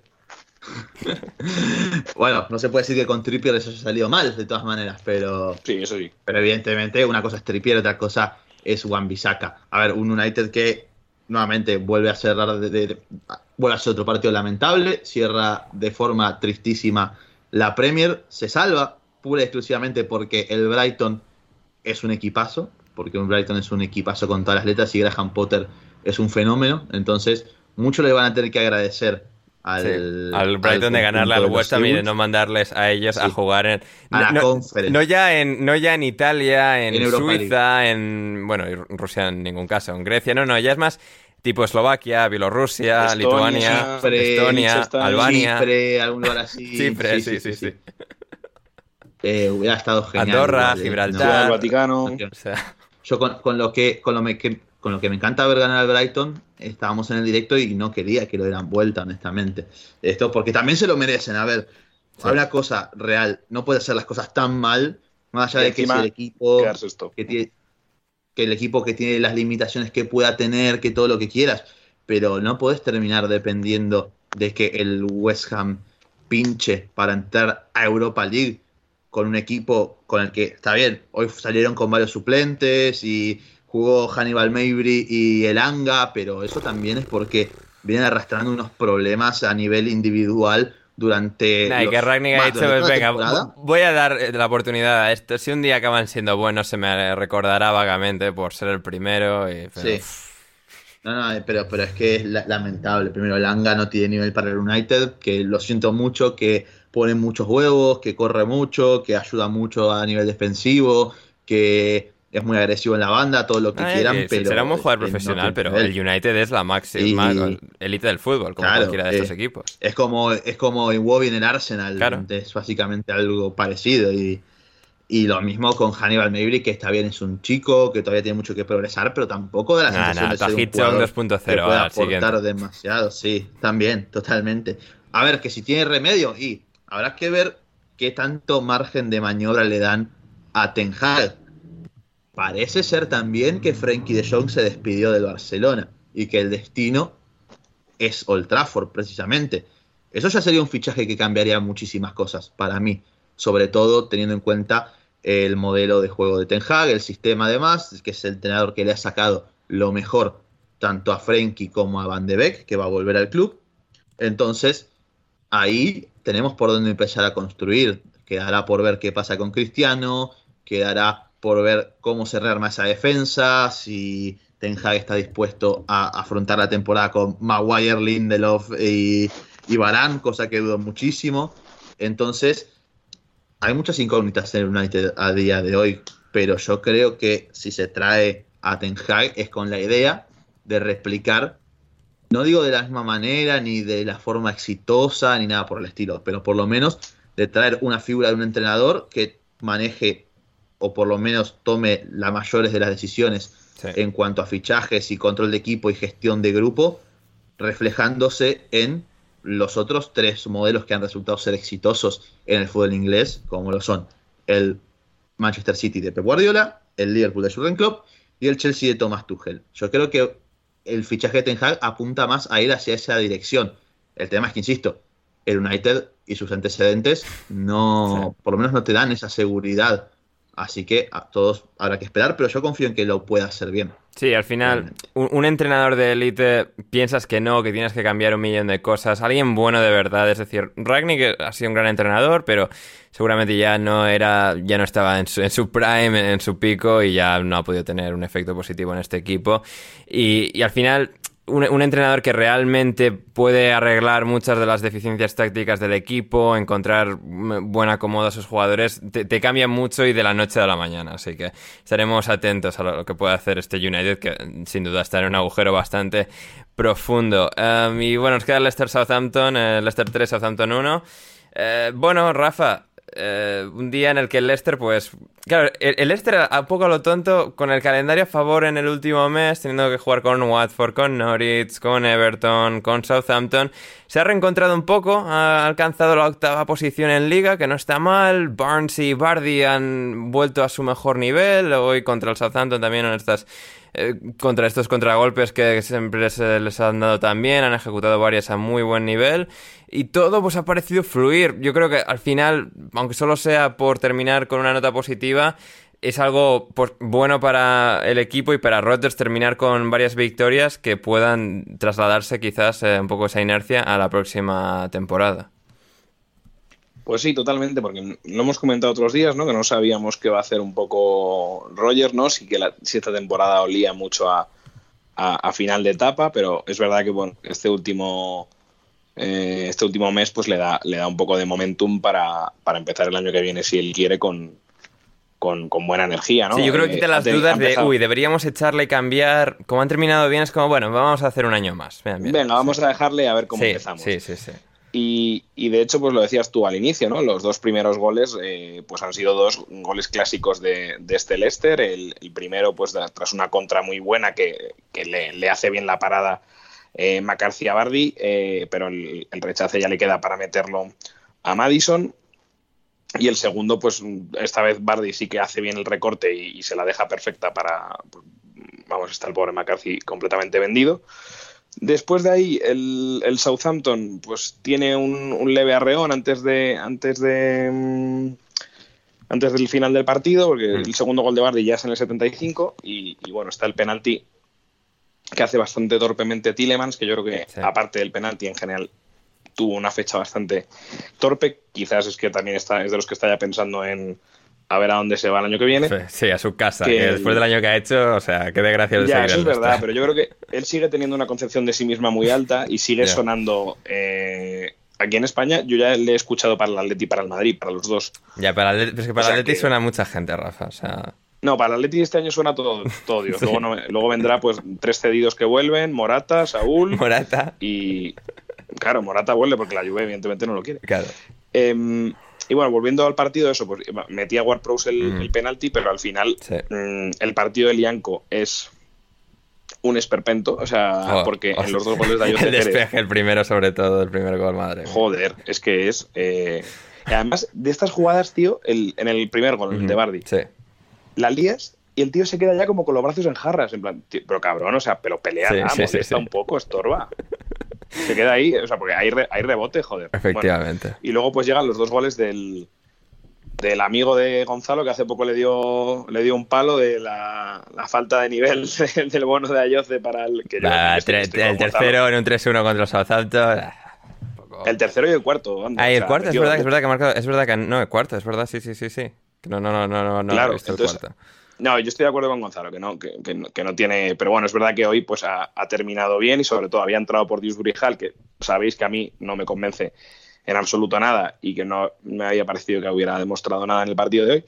Y bueno, pues al final, aunque pues imaginemos que la temporada de Ayoce ya es la última en Premier, por lo que sea, pues oye, pues al menos se puede ir con un, con un buen sabor de boca, con no había marcado esta temporada todavía, si no me equivoco, y se va pues otro, oye, con otros dos golitos. Bien por él. Y, y veremos a ver qué pasa con él. Pero bueno, o sea, pues lo que tú decías, al final Ander termina bien la temporada el, el Leicester, mejor de lo que parecía, porque ha hecho bastantes pocos méritos durante el año, lo, lo hemos criticado mucho. Se le han caído muchos, muchas de sus certezas y, y veremos, bueno, a ver si en pretemporada pues consigan recuperar a Fofana, que no había estado nada bien. Y, y a partir del año que viene pues pueden volver a, a construir para volver a pelear ese pues, sexto séptimo puesto que tenían que tenían antes Efectivamente, efectivamente. lo Um, que esperaríamos ¿no? Sí, sí, sí, así es. Um, también quien se va, em, en esta, quienes se van en esta temporada, Rafa, em, Mike Dean, que estaba arbitrando en el Chelsea Watford, ah los sí Martin Atkinson y Jonathan Moss. Se van tres árbitros. Menos mal. sí que pues, lle- llevaban Sí, pues espera a los que, sí, pues lo- espera a los que vienen, Gonzalo. Sí, bueno, claro es que es eso Eh, porque el otro día eh, joder, no sé quién estaba pitando la, la vuelta de la semifinal del Forest pero el nivel era lamentable o sea que no sé yo a quién coño van a subir Sí, sí, porque no, estos Hay un problema grave de, arbitraje, porque hay cada vez más abusos, más eh, eh, presión sobre los árbitros, cada vez a la gente se le va más la puta olla y... Sí, al final, pues eso que... O sea, ya, ya es una cosa como que... ¿Para qué te quieres meter a árbitro? Pues eso ha ido a peor, a peor, a peor, a peor. Y claro, ahora, ahora a ver quién coño arbitra. Así que...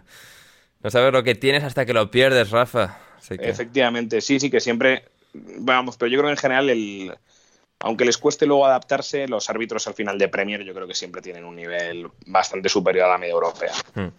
Y muy bien, pues esto es básicamente toda la Premier. Nos acaba de llegar un audio, nos acaba de llegar un audio de reacción al Leeds por parte de nuestro aficionado al Leeds de cabecera, Joe Brennan. Vamos, yo... Vamos a escucharle eh, y volvemos con más en alineación indebida. Hola Ander, hola a todos. Lo siento por no estar, es que estoy en una fiesta de cumpleaños de la prima de mi novia, que estamos en el campo en Guadalajara. Mm, Pues eso, celebrando el cumpleaños, no sé a quién, no sé a qué cojones está haciendo poniendo un cumpleaños hoy, sabiendo que jugaba el Leeds para, para mantenerse en la Premier League, la mejor liga del mundo, por cierto. Pero sí, hoy he estado pues entre celebrando el cumpleaños con, con mi comida vegana al lado de todo, de todo el jamón y queso, pues con el móvil en la mano entre Twitter y DAZN viendo lo que, lo que he podido. Y madre mía, menos mal que se acaba la temporada ya. Es lo que queríamos todos, ¿no? Que no sé ni quién ha ganado la liga. O sea, he, visto lo del Leeds. Es que no- ahora, voy a mirar. Es que no sé ni quién ha ganado. Si ha sido el City o el, o el Liverpool. No tengo ni idea. Pero el Leeds ha salvado y es lo que importa. Porque, vamos, no hemos jugado bien en ningún momento de la temporada. Llevamos un año, pues, mm, de nivel, con nivel bajísimo de juego, de ritmo, de todo. Menos cojones, porque al final hemos ganado no sé cuántos puntos, no sé si son más de, más de 10 puntos ya después del minuto 90, entonces por lo menos no nos ha faltado, pues eso, valentía o cojones, por, así decirlo, y es lo que nos ha lo que nos ha llevado hasta, hasta aquí, hasta quedarnos en la premio, porque mm, hemos faltado gol, hemos, hemos faltado de todo, no hemos defendido bien en ningún momento, hemos encajado, pues creo que son 80 goles, si no más, este año y esta temporada, digo, y madre mía, menos mal que se ha acabado ya, porque estamos todos hasta aquí del Leeds, o sea, necesitamos dar la vuelta, no mirar el escudo, no mirar nada del Leeds hasta agosto. Y ya en después del verano mm, volveremos a, a, enterarnos de, del Leeds United porque de verdad estoy tan cansado, tan, harto, destrozado emocionalmente y físicamente del club, me ha matado. Pero menos mal que se acaba la temporada y mm, estamos en la Premier, la mejor liga del mundo, la temporada que viene. Adiós al Burnley también que, mm, que ha perdido contra el Newcastle. Mm, Lo siento mucho. Y, y eso. Voy a mirar ahora bien ha, quién ha ganado la liga.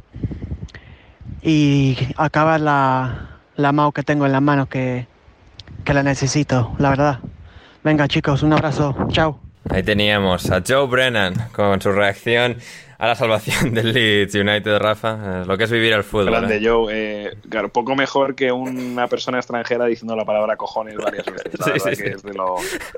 Y teniendo un cumpleaños Lo que no sabía en- yo- en Guadalajara. Claro, lo que no sabía yo era que el pobre Joe era vegano. Sí, sí, sí, sí, sí. Esto, que, que era, creo que sabíamos que era vegetariano, en algún momento lo comentó, pero sí, ahí con el jamón y el queso y comiendo, no sé. Claro, yo le he visto una foto, pero ¿y- si eres vegano, ¿puedes beber cerveza Mau? Buena pregunta, buena pregunta. Habrá que preguntarle la próxima vez que venga. Eh, en todo caso, también tenía un dato por ahí pendiente del Burnley, ya que lo mencionaba ahí Joe, eh, de Richard Jolly, y es que em, Michael Jackson es únicamente el segundo entrenador en la historia de la Premier League en ganar el premio a entrenador del mes de abril en una temporada y en mayo descender, después de que lo hiciese Darren Moore con el West Brom en 2018. Ah, ese West Brom que estaba desahuciadísimo, luego de repente empiezan a ganar todos los últimos partidos, pero acabaron descendiendo igual y bueno, pues así, así ha sido un poco la situación al final. Para el Burnley, esto ha sido la primera parte del programa, todo el repaso a la jornada final de la Premier League, pequeña pausa musical y volvemos con vuestras preguntas, el ascenso en League One y muchísimo más en alineación indebida.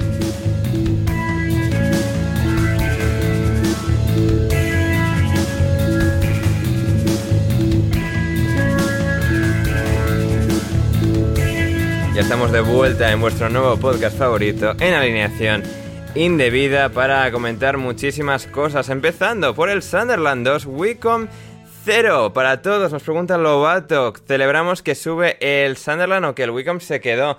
Eh, su- celebramos que sube el Sunderland, Rafa. Nosotros tenemos muchísimos lazos con el Sunderland. Nos encanta el Sunderland de siempre. Eh, el exentrenador del. Preston North End, es su actual entrenador Alex Neil, el entrenador de porteros David Priest eh, del Sunderland me sigue en Twitter, o sea, somos uña y carne con el Sunderland Rafa um, y victoria, gran victoria en Wembley por 2 a 0. Y que además es un equipo que al final, joder, últimamente se ha llevado tantas hostias y encima retransmitidas eh, prácticamente para todo el mundo, que te mereces que, aunque ya el año pasado ganaban el trofeo Papa eh, oye, pues que al menos este año pues tengan el, el premio de verdad que es volver a, a Championship. Y además, oye, con tienen Sunderland buenos jugadores, joder, tiene al final a Patrick Roberts, tiene a Alex Pritchard. Y, y yo creo que al final, pues oye, han- es el mejor equipo, ¿no? El Wicom al final no deja de ser bastante, entre comillas, milagroso que haya estado una temporada en Championship y que este año haya peleado hasta el final para volver a, a regresar. Le mandamos nuestro cariño y nuestro afecto a, a Oily Sailor, a, a Duncan Alexander, Sí. que es el que es el mejor aficionado que tiene el Wicom Wanderers y Nuestro que, bueno, por él sí que tenemos un poquito de lástima de que no hayan subido, pero vamos, por lo demás, entre Sunderland y Wicom, como ya has dicho tú, Ander, no, no hay color. Hmm, Efectivamente, efectivamente, nos alegramos enormemente por el Sunderland, Hawaii the Lads, que, se dice por esa zona del mundo, y por fin el Sunderland, como decía Rafa, que después de años de hostia tras hostia tras hostia, por fin, un, año en el que han podido subir, en el que han podido salir de, de League One, a donde cayeron en, en 2018, y por fin están de vuelta en, en Championship. Así que nos alegramos enormemente por, por todos ellos y por toda esa afición del Sunderland que se desplazó desde Sunderland a- primero hasta Trafalgar, Trafalgar Square en, en Londres, petando la plaza ahí a tope y luego su mitad de, de Wembley. Así que fantástico por ellos que eh, vencieron. Y, y, oye, yo creo, Ander, que también hay Sí. que, igual que lo hemos hecho con el, con el Forest y Steve Cooper, yo creo que el cambio de, de Alex Neil, que no se entendió en el momento que se hizo, porque es Sí, verdad porque que se iban hace cuartos y tal. Se llevaron una hostia de repente en Bolton que ganaron 6-0 y Sí, es habían verdad que tienen perdido, habían perdido varios partidos como por 5-1, ¿no? goleada, las derrotas, pero iban cuartos. Que era una cosa. Claro, iba- iban bien y de repente pues lo cambian y, y Alex Neil pues sobre todo ha hecho lo que ya hizo muy bien en Preston, que tenía un equipo defensivamente muy sólido y luego pues al final como tiene tres o cuatro playmakers, ¿no? Pues esos, los que comentábamos, Pritchard, Roberts, los, los dos delanteros, tanto Stewart como Broadhead o, o Embleton son, son buenos jugadores y, y con eso pues al final ha hecho ha, resur- ha, ha conseguido que el Sunderland que muchos estos últimos años le pasaba esto que al final de temporada se caía después de estar primero o segundo todo el año en el directo y luego siempre tenía unas eliminatorias en, en Wembley muy muy traumáticas pues ha conseguido pues cambiar esta narrativa y Y bueno, yo un recordatorio de que el, el Preston hecho a este entrenador para poner a su segundo, que era ese hombre que parecía un granjero, Sí. eh, con el que más o menos pues mm, el Preston perdió la mitad de la temporada hasta que hasta que trajeron a Ryan Lowe. O sea, pero vamos que este con este entrenador yo creo que el Sunderland y con los dos tres apaños que puedan hacer en verano, creo que el Sunderland puede tener equipo el año que viene para para mantenerse tranquilamente en en Championship como ha podido hacer este año el Blackpool o equipos así. Mm, Efectivamente, efectivamente. Em, de divisiones todavía más por debajo, Rafa, hemos tenido FA Trophy, FA Base, un montón de trofeos randoms de Copa de las Sí. divisiones inferiores. Sí, el, el FA Trophy que lo ha ganado el, el celebérrimo Wrexham de, de Ryan Reynolds con, con un gol del, del señor Mofletes de Michael Chick al, al Bromley. Sí, sí. Es verdad que eh, ha, habido, ha habido como un gol anulado, sin, eh, si mal no recuerdo, del, del Bromley, muy cerca del final. Pero bueno, al final, a ver, eh, lo hemos comentado otras veces que hemos hablado del Wrexham, ¿no? El Wrexham al final tiene jugadores que venían de jugar titulares en League One. O sea, al final están muy por encima de este equipo que el, que el Bromley al final pues ha quedado décimo en, en National League. O sea, es un, no es ni siquiera un rival del ascenso eh, para el Wrexham. O sea, que ha pasado un poco lo lógico que tenía que pasar hoy, que era que ganase el título el, el equipo más fuerte. Hmm, Efectivamente, efectivamente. Así que fantástico por, por todos ellos, por todos los ganadores. Luego también he visto que ha habido un golazo en la, en la FA Base, pero bueno, esto ya se, esto ya está, está fuera de, de- de nuestro sueldo, Rafa. O sea, esto ya. Hombre, es que esto es, eh, la FA Base es que yo no tengo pillado, pero creo que es como de novena para abajo, ¿no? O sea, ha estado Cristian Sí, sí. en, en directo en el. Porque nos decía antes Patrick que varios de los jugadores del equipo que ha ganado. eh, Del Newport, sea, eh, Que no es el Newport en- que estés pensando, en es otro. Newport, sí. Claro, no es el Newport County, es el, el Newport no sé qué. El que esté en novena, vamos. Y, mm, y ha ganado, ha ganado 3-1. Eso es, lo, eso es todo lo que puedo. Bueno, que ahí lo puedo tenéis, gente. Ahí, ahí lo tenéis. to- to- Todo, todo lo que merecéis. Em, y también, antes ya de pasar con las eh, preguntas, con las preguntas, eh, mencionar rápidamente que en la Champions League femenina, que se disputaba la final en el día de ayer sábado, ha vencido el Olympique de Lyon, recuperando su trono europeo, venciendo al Fútbol Club Barcelona. El Fútbol Club Barcelona parecía un poco ese heredero del Olympique de Lyon, como de alguna forma dentro de Francia y en el apartado masculino había sido eh, el PSG después de varias ligas seguidas del Lyon. En Europa, el Olympique de Lyon en fútbol femenino era el gran dominador hasta que ha aparecido el Barça. Pero aquí con la vuelta de varias estrellas y de Ada Hedeberg y, demás, y Christian, Edler, eh, la portera chilena de- del Olympique de Lyon, han firmado una grandísima final y han vencido al todopoderoso Fútbol Club Barcelona, eh, perdón, Fútbol Club Barcelona por tres goles a uno. Así que fantástico por el Olympique de Lyon y veremos cómo sigue un poco esa evolución eh, en la cima del fútbol europeo femenino. Eh, vamos a ir con las preguntas. Antes os vamos a poner un pequeño extracto de Borja el otro día en el programa, en el podcast en Patreon el pasado viernes, en el que comentó un poco, en el que comentábamos un poco las repercusiones y bueno, el impacto positivo del anuncio de, mm, de Jake Daniels, jugador de 19 años del Blackpool, que se declaró em, públicamente homosexual y bueno, pues todo un poco las ramificaciones positivas que puede tener esto eh, en el fútbol profesional y en el fútbol profesional inglés en este caso. Eh, vamos con Borja y volvemos con, con vuestras preguntas aquí en Alineación Indebida. Borja hoy no ha venido para mucho rato, pero para sí un buen rato. Y para cerrar, Borja, tu intervención de hoy rápidamente. eh, otro día podemos entrar mucho más en detalle, pero así por encima la, la noticia de, de, de Daniels en de Jack Daniels. No, Jack, digo Jack Daniels, como, como Sí, ya Daniels, ya Daniels, con hielo, por favor. Ahora se me ha ido el nombre de pila de este chico, pero. em, Claro, Jake, pensando- Jake, Jake, Jake, no Jake Jack. Daniels. Ya decía yo, pero eso no. Jake Daniels en, eh, en el Blackpool. Em, primer jugador eh, homosexual del fútbol profesional inglés em, que se ha, em, bueno que ha salido del armario como, como tal que lo ha anunciado al mundo. Primer jugador en, activo em, desde, desde los años 80-90 con, con Fasciano. Y bueno un, un momento muy muy grande para pues bueno todo el movi- movimiento LGTBI que bueno pues que seguramente da- dará muchos frutos muy positivos de cara al futuro Sí, eso es lo que eso es lo que esperamos, ¿no? El Jake Daniels, el jugador del Blackpool, muy joven, 17 años, lo cual la verdad es que también es importante, ¿no? Que es un jugador que tiene toda su Sí. carrera por delante. Vamos Mm. a ver cómo desarrolla esa carrera. Él ha querido dar el paso, principalmente por él, como él lo ha dicho, que no se encontraba a gusto, que, que no rendía. Él mismo dijo que justo cuando ya finalmente salió del armario con su familia, al partido siguiente marcó cuatro goles Joder, ¿eh? que es algo que parece anecdótico, pero está documentado. Sí, sí. Hay muchos deportistas de élite que Tom Dale y otros que, eh, que, que está documentado que bueno, una vez que pueden ya vivir una vida normal, pues rinden, ¿no? Rinden, eh, rinden a un mayor ritmo. Entonces, bueno, la verdad es que habrá que ver cómo se desarrolla su carrera. Esperemos que esto no le, no le perjudique. Yo no creo que le, va- que le vaya a perjudicar. Y sí es el primer jugador eh, profesional inactivo que sale eh, del armario estando en activo, porque otros o se habían retirado, fue Fasciano que estaba medio medio retirado, en el- o evidentemente en el fútbol inglés masculino, porque en el femenino Sí. Hay entrenadoras, hay jugadoras eh, y muchos, eh, muchos role models. Y, yo creo que lo importante, lo importante del caso es, por un lado, eh, que salga del jugador, lo que pueda servir para la visibilidad para otros jugadores, pero no solo para otros jugadores profesionales, sino para otros jugadores que estén en divisiones inferiores, que sean jóvenes o más jóvenes que él, que se estén preguntando si podré jugar al fútbol siendo gay o no, si me aceptarán. Yo creo que es importante para que esa gente no deje de jugar al fútbol.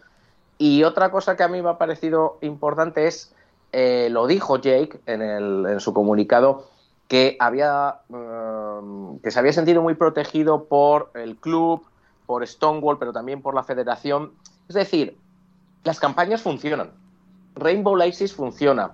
Eh, las campañas de la FA y de la Premier League eh, que se hacen para, bueno, pues para dar vi- visibilidad, al final han servido para que este jugador se siente, eh, digamos, no tuviera tanto miedo o tuviera menos o, se decidiera a dar el paso.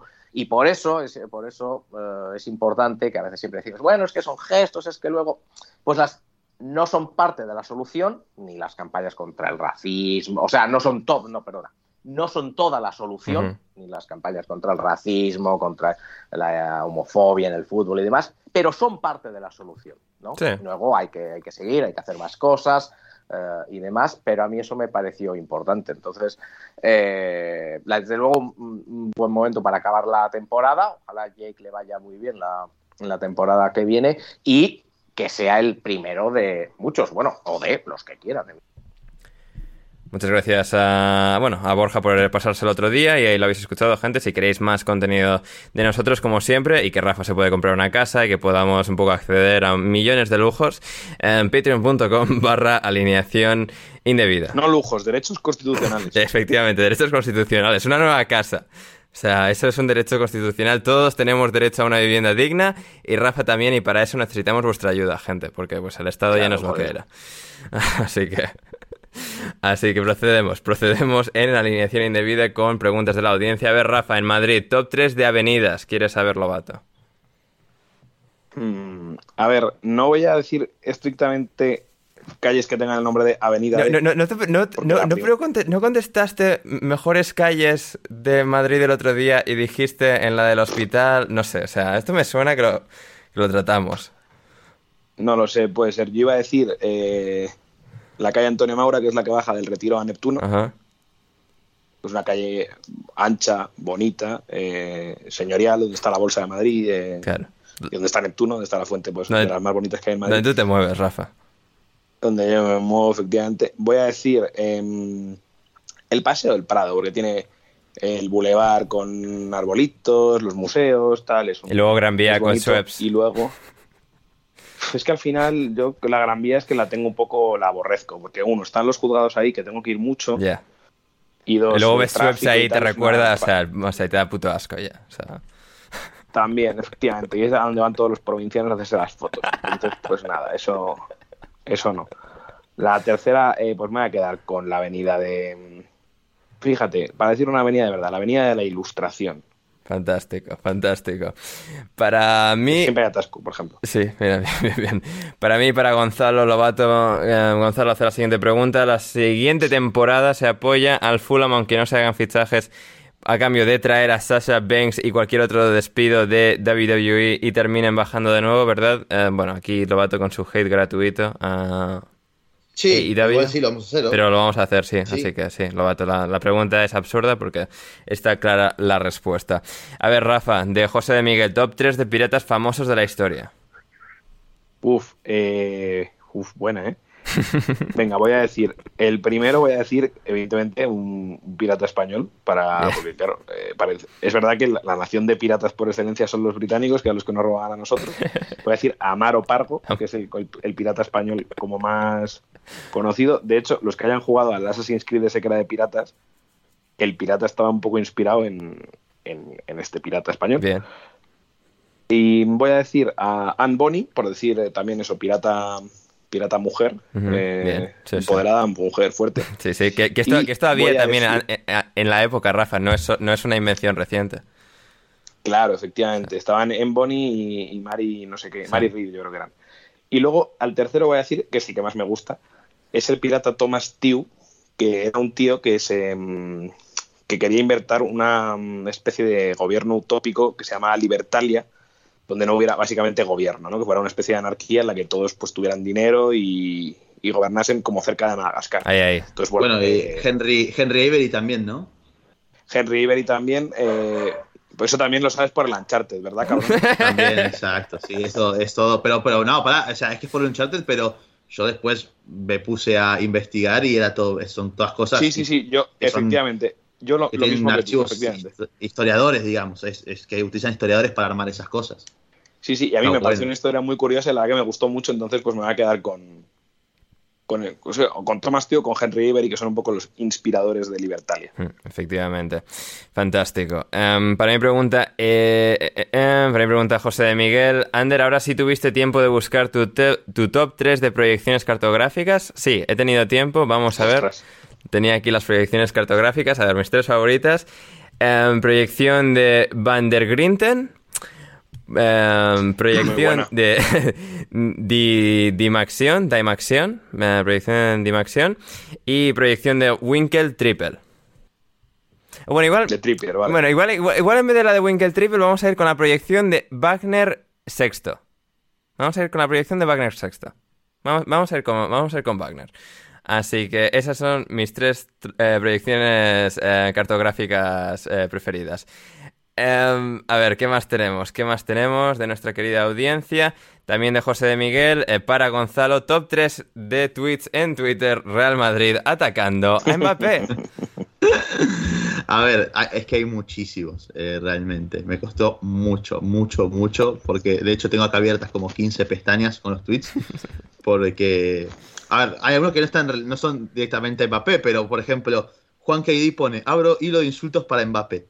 Soplanucas, muerde almohadas, rebosa, rebosa palillos, escuelga guindilas, Guindillas, pelavaras, estrip, estripacharcos, esgarramantas, tontoviaba, bocachancla, morroputa, brazafarolas, soplapollas, cantamañas, joputa, cabeza Hasta buque, mañana. tragabalas, bebé sin sed, zampabollos. Bueno, hay, es un hilo de unos 118 insultos de José. Mota para Mbappé, básicamente.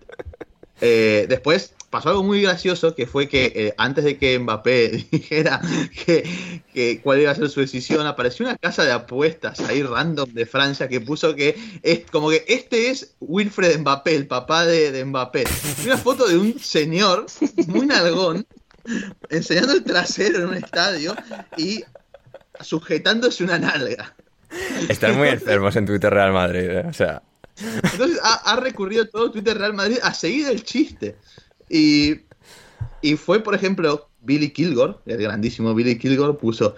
Pido disculpas, este tío no es el padre del astro francés Kylian Mbappé. Y la foto, la foto del tipo este en el estadio. Y después sigue con el hilo y pone, y tratándose de arroba Faisal Lamari, que es, Que es la madre. de Mbappé, solo Dios sabe quién es el padre de la criatura. ya metiéndose con, con la familia directamente. Después otro de Juan KD que pone Benzema, Mendy, Camavinga y, y Chouameni cuando vean a Mbappé en la selección. Y bueno, un video de, de un par de personas moliendo a palos a otra, básicamente. Ah, y después, bueno, eh, de todo. Por ejemplo, en- hoy Mbappé hace cuatro horas puso un tweet diciendo sobre como una especie de carta en la que comenta su decisión y además como si le importase algo. Y, y Kilgore le respondió ratio con la foto del supuesto Wilfred Mbappé. Y así sucesivamente. Por ejemplo, otra de Cade, Cade OK. Sí, toda esta gente recomiendo seguirla realmente para los que no lo hacen. Y puso Benzema con Mbappé en el Mundial. Y es un video de Giannis Antetokounmpo posteando y revoleándole un pelotazo en la cara a Ah, James sí, a Harden. Muy gracioso. Eh, muy, muy gracioso. Y así sucesivamente. Después, por, ah, por ejemplo, otro que pone, el último este, Juan KD pone una foto de como los distintos fracasos del PSG en Champions, la foto de Benzema festejando el gol, la de Sergio Roberto, el Bayern ganando la final de la Champions, eh, la eliminación de a manos del Manchester United, y cita un random y pone lo del United fue de coña. Encima, Mbappé haciendo esto. Y una foto en la que Mbappé se va mano a mano contra De Gea y se tropieza completamente solo. Pero bueno, hay mucho material, la verdad, para, para mencionar. Eh, pero lo de Wilfred Mbappé se lleva todos los premios. Sí, sí, sí, madre mía, qué, qué- qué- qué gente enferma. Em, vamos a ver qué más tenemos, qué más tenemos de Esteban. A ver, Rafa, top 3 políticos españoles y si son lamentables, mejor. Este yo creo que también hicimos una parecida una vez. Sí, Eh, sí, sí. Porque yo dije que evidentemente Sí. el top 1 era, era Ayuso, claramente. Claro, claro. Eh, Doña Isabel. ah, pues no, no, no, no hay otra. Claro, ¿y, y el, y el Eh, Lady- bottom Lady 3, Madrid. Rafa? Bo- ¿Bottom 3 de políticos españoles? Baron 3. O sea, no, en plan, los tres últimos, los tres, o sea, los tres de por abajo. Ah, pues mira. A ver, yo diría que el peor con diferencia para mí es Echenique. Ajá. O sea, el nivel de Echenique es. eh, es lamentable. O sea, es un señor en una barra de un bar eh, poniendo barbaridades. Sí. Eh, y de ese nivel, por poner uno de cada, yo diría que del PP. Uf, estaba. A mí me hacía. Me parecía lamentable uno que se llamaba Rafa Fernando, Ajá. que era pues, pues muy, muy parecido a. Pues un Echenique, pero del PP, Ajá, más, sí. más o menos. Un tío que solo decía barbaridades. Y del PSOE, es que este tanto, es tanto bueno como malo, porque era simplemente un sinvergüenza, que es eh, José Luis Ábalos, que este pues le, le pasó bastante factura, eh, porque fue bastante escudo del gobierno de, de Pedro Sánchez y se llevó muchas, muchas hostias y, y ya, no, ya no es ministro. Y este tío, por ejemplo, que antes hablábamos de que la vivienda es un, es un derecho constitucional, está feo que un político socialista en una rueda de prensa te diga la vivienda es un derecho fundamental, pero también es un bien de mercado. Porque el tío es que además porque además el tío es que habla así, el tío hablaba un poco como torrente, ¿sabes? Entonces, eh, pues ahí le, ahí le tenemos eh, al bueno de, de José Luis Ábalos. Ese sería el top 3 bottom. José Luis Ábalos, Echenique y, Ra- y Rafael. ¿Cómo he dicho que se llama el tonto este del PP? Eh, Eh, Rafa Hernández. Hernando. Rafa Hernández. Hernando, así, fantástico. Em, a ver, eh, em, para mi pregunta, Esteban, ¿más aliviado Ander ahora que el Leeds y Jesse Mars evitó el descenso? Total y absolutamente. Viva América, viva Wisconsin, viva Jesse Mars y, y la salvación del Leeds United. Cago en la puta. Sí, sí, ha sido, ha sido un momento de gran alivio la, la victoria del Leeds y de, y de- bueno, del soccer y del fútbol norteamericano, porque otro, otro fracaso de un entrenador estadounidense hubiese, hubiese pasado factura, pero afortunadamente no ha sido el caso. A ver, ¿qué más tenemos? Eh, eh, em, a Ocelotzin que nos dice, a ver, para Gonzalo, ¿cuál es la opinión que generan los jugadores argentinos que van a México? ¿Dejan existir en el plano futbolístico? Eh, a ver, por lo menos la opinión acá que se tiene en Argentina es bastante negativa. Yo no la comparto realmente. me Sí, se, cree que la liga argentina es como cinco veces mejor que la mexicana o algo así, ¿no? O sea, Sí, sí, sí. Cuando, a ver, los niveles son parecidos. Eh, incluso, por ejemplo, eh, ahora el torneo acá últimamente está teniendo un formato muy parecido al de la Liga Mexicana, con la diferencia de que es peor porque todos los equipos están divididos en dos grupos, porque hay van a haber 30 equipos nuevamente a partir de la temporada que viene en primera división, lo que es un desastre insostenible. Y además de esto, están divididos en dos grupos. Y después de eso se hacen una especie de liguilla, una especie de playoff por ver quién es el campeón. Y todo el mundo está elogiando esta decisión porque está, el formato dicen que está bueno, que es entretenido y demás. Adivinen qué liga lleva utilizando este formato hace años y años, que es la Liga MX, por ejemplo. Y sobre el tema de si desaparecen del mundo, si les pierden el rastro y desaparecen del radar, Sí, pero no es por una cuestión de que se vayan al fútbol mexicano en particular, sino es una cuestión de porque no juegan ni en Boca ni en River, básicamente. Igual Acá que no mi Martínez debería ser suplente del, del portero random argentino que juega en Boca o en River, ¿no? Sí. Así es, sí, por eso mismo. O sea, acá no se sigue la actualidad de ningún jugador de afuera de forma rigurosa que no se llame Lionel Messi. Entonces, ahí hay un gran problema. Por eso después ves los programas de acá y se piensan que Dybala es un paquete, un cero a la izquierda, que la Juventus se lo saca encima porque eh, eh, es malo, eh, cuando en realidad se lo saca encima porque se tiraron para atrás con la primera oferta que le habían hecho al jugador, por ejemplo. Entonces, Sí, va a ir al Inter, o sea, no, se o sea, no, siguen. no va de va la al Inter. Lintana. Claro, eh, no va al Atlético de Madrid. Entonces, Que, podía- bien podía haber venido a engañar. Que bien puede- por eso lo digo. Y, eh, pero bueno, eso es a lo que voy. No es una cuestión de que un jugador sea fútbol mexicano y se le pierda el rastro, sino es que se le pierde el rastro a cualquier jugador que no juega en River y en Boca, que se llama Lionel Messi. Eh, y que además, así como muchas veces se utiliza acá eh, la excusa o el argumento de que no, porque los que los medio pelo de acá van a México y son figuras, que puede ser también, porque Julio Furch allá eh, es figura, ha salido campeón, ha ganado títulos en México, pero también pasa al revés. Eh, Darío Benedetto acá eh, parece, lo tienen como si fuera Dennis Bergkamp en Boca y, y en México le fue bien al principio y en el América lo último ni jugaba. Lo mismo Cardona, entonces creo que es dependiendo del jugador y los contextos, pero bueno, eso acá no te lo van a admitir, evidentemente. Pero ahí me pregunta Ocelotzin, Ander, las dos gestas más heroicas de la temporada, salvación del Leeds y campeonato del Manchester City, ¿son responsabilidad directa de don Marcelo Bielsa? Lo son, lo son. Y además, y además, o sea, eso total y absolutamente. Pero el Huddersfield podría subir todavía también en la final del Playoff de Championship, lo cual sería una tercera. Carlo Ancelotti no, o sea, no había ganado una liga en bastante tiempo, ganó en, en Alemania, pero bueno, o sea, no, no completó eh, las cinco ligas hasta que se enfrentó a Don Marcelo con el Everton contra el Leeds. Y ya a partir de ahí eh, fue al Madrid, ganó una liga con el Madrid, está en final de Champions, o sea, eso también es responsabilidad de Don Marcelo. Um, y en Italia ha ganado Pioli, um, Conexión, Milan, Bielsa, Gonzalo. Bueno, en, Argent- en, en Francia también, Pochettino, eso también, o sea, eso también es eh, tal, Sí. o sea, también, eh, de Bielsa. No, en Milán, en Milán está, com- está complicado, Sí. no, recuerdo ahora si algún jugador haya Eh, sido. un jugador, sí, bueno, da igual. la- la- Ah, sí. No, no, no, y no, iba a decir Tomori con el derby. Ah, Sí, claro, sí, sí. Ahí, es donde aprendió a defender contra el Leeds de Don Marcelo. Ah, otro, otro título de Don Marcelo Bielsa. Nada, es, es así. Datos, no, no, o sea, no lo decimos nosotros. enseñó a defender ante, ante equipos que presionan alto Claro, y sí, te sí, sí, sí. no, los hechos. Esto no es, no, son- no es opinión, son, son hechos.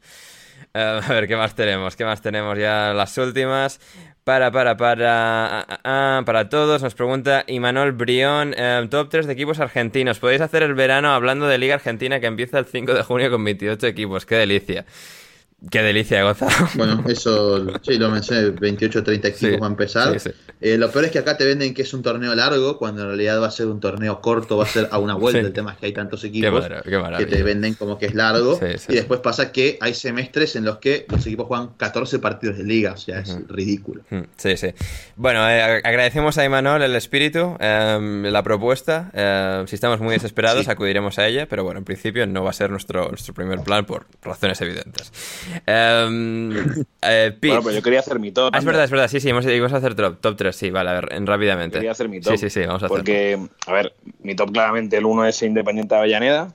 Por el Kun, claro. Y hombre, el rey de copas, al final. Eh, si no llega a Em, existir Agüero, ni te, ni te acordabas. Hombre, es, es el equipo al que el Atleti le ganó en Intercontinental. Es verdad, cierto. mira, vale. vale. Entonces, al final, eh, yo el segundo, esto que me corrija Gonzalo, yo creo que sí, en Buenos Aires, entiendo yo que River es más el Madrid y Boca no sé si sería más el Atleti. No, no, no diría realmente. Me parece. A ver, Pero River siempre dicen que es el Madrid, ¿no? mm, pasa que. No, yo diría que en parte dicen que el Madrid en teoría es Boca, porque es el que ha ganado más Libertadores entre ambos equipos. Ya. Por de Sí, ese la- lado la- se las puede comparaciones llevar. no son perfectas El- porque hay muchos aspectos de- No, mezclados. Porque ¿Cuál es el aparte, Boca- De los dos, ¿cuál es el equipo del pueblo?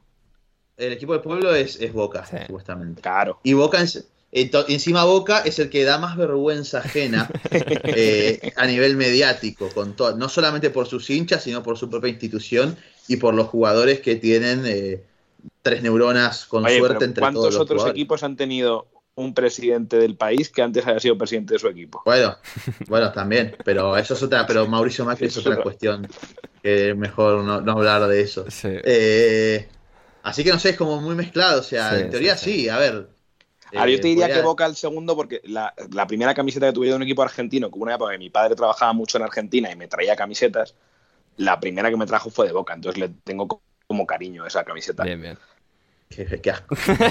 Y, y luego no sé, porque me gustan mucho por los nombres, que son graciosos, me gustan tanto gimnasia y esgrima Sí. como defensa y justicia. Sí, Que quizás yo por el tema de la abogacía y tal me tendría que quedar con defensa y justicia. sí, sí, sí, claro, de- deberías. Bueno, en su día me gustaba Huracán cuando estaba eh, Pastore, tal, bueno, que tiene así como un globito, el escudo. Sí. Sí. Habría que hablar de los Eh, escudos tipo- argentinos que son todos putísima mierda, ¿eh? Hechos a- con Paint, son todos hechos con Paint. Sí, sí, sí, literalmente. Salvo, Pero es una cosa salvo, que en 2022... salvo el de Sí. el de Ferrocarril Oeste, quizás. Sí, el único no, que no es me viene a la cabeza. que salió Sí, campeón. había algunas excepciones. Salvo el de- Bueno, pero el de Ferrocarril Oeste es rollo equipo de Liga Municipal, eh, el escudo. Sí. A ver, en A teoría, ver, ferrocarril el de oeste. Ferro está. En teoría, tiene. ¿no? Que, es- que es como un cuadrado con un triángulo y la C, la Claro. Y la F, ¿no? En teoría está. Tiene como ciertas. Como cierto estilo inglés, es lo que se buscó. Ah, con- bueno, eso es. Ya. Es lo que se buscó, a diferencia de los demás. es donde eh, a Monoburgos, ¿no? eh, sí, sí, sí, así es. eh, sí, sí, totalmente. Mm. Y después hay, a ver, los escudos de River, de Boca, de, de la- la- la- el, el escudo de Lanús es una feta de salame, eh, por ejemplo. Eh, es literalmente una feta de salame. Después los demás, eh, los demás, se- los demás no. escudos del de Racing son... No, eh, busquen, busquen el de Barracas y díganme qué opinan de ese escudo. Ver. es literalmente un escudo que le pones a tu equipo en el Club Pro, en FIFA. Madre mía, qué miedo. No puedo- Barracas, A ver, Argentina. espera. a ver. Barracas Argentina, fútbol. Barracas Central. Eh, Barracas Central. Barracas. Atlético vale, Barracas. claro, Barracas es un sitio también en O sea, Buenos es, Aires. es- es un escudo como rojiblanco nada más, ¿no? ¿Sí? Sí, do- dos así ramas verdes, de hojas verdes arriba. Nada, terrible, sí, sí, sí. No, pero, pero, Sí. eh, es una- Un escudo vacío, eh, rojiblanco. Sí, estupendo. sí, el escudo está vacío el escudo. Sí, sí, Sí, es terrible, absolutamente terrible. Eh, sí, mira, yo voy a dar un top 3 así breve de equipos argentinos de cuando el joven Ander hace años veía resúmenes randoms de la Liga Argentina en Canal Plus.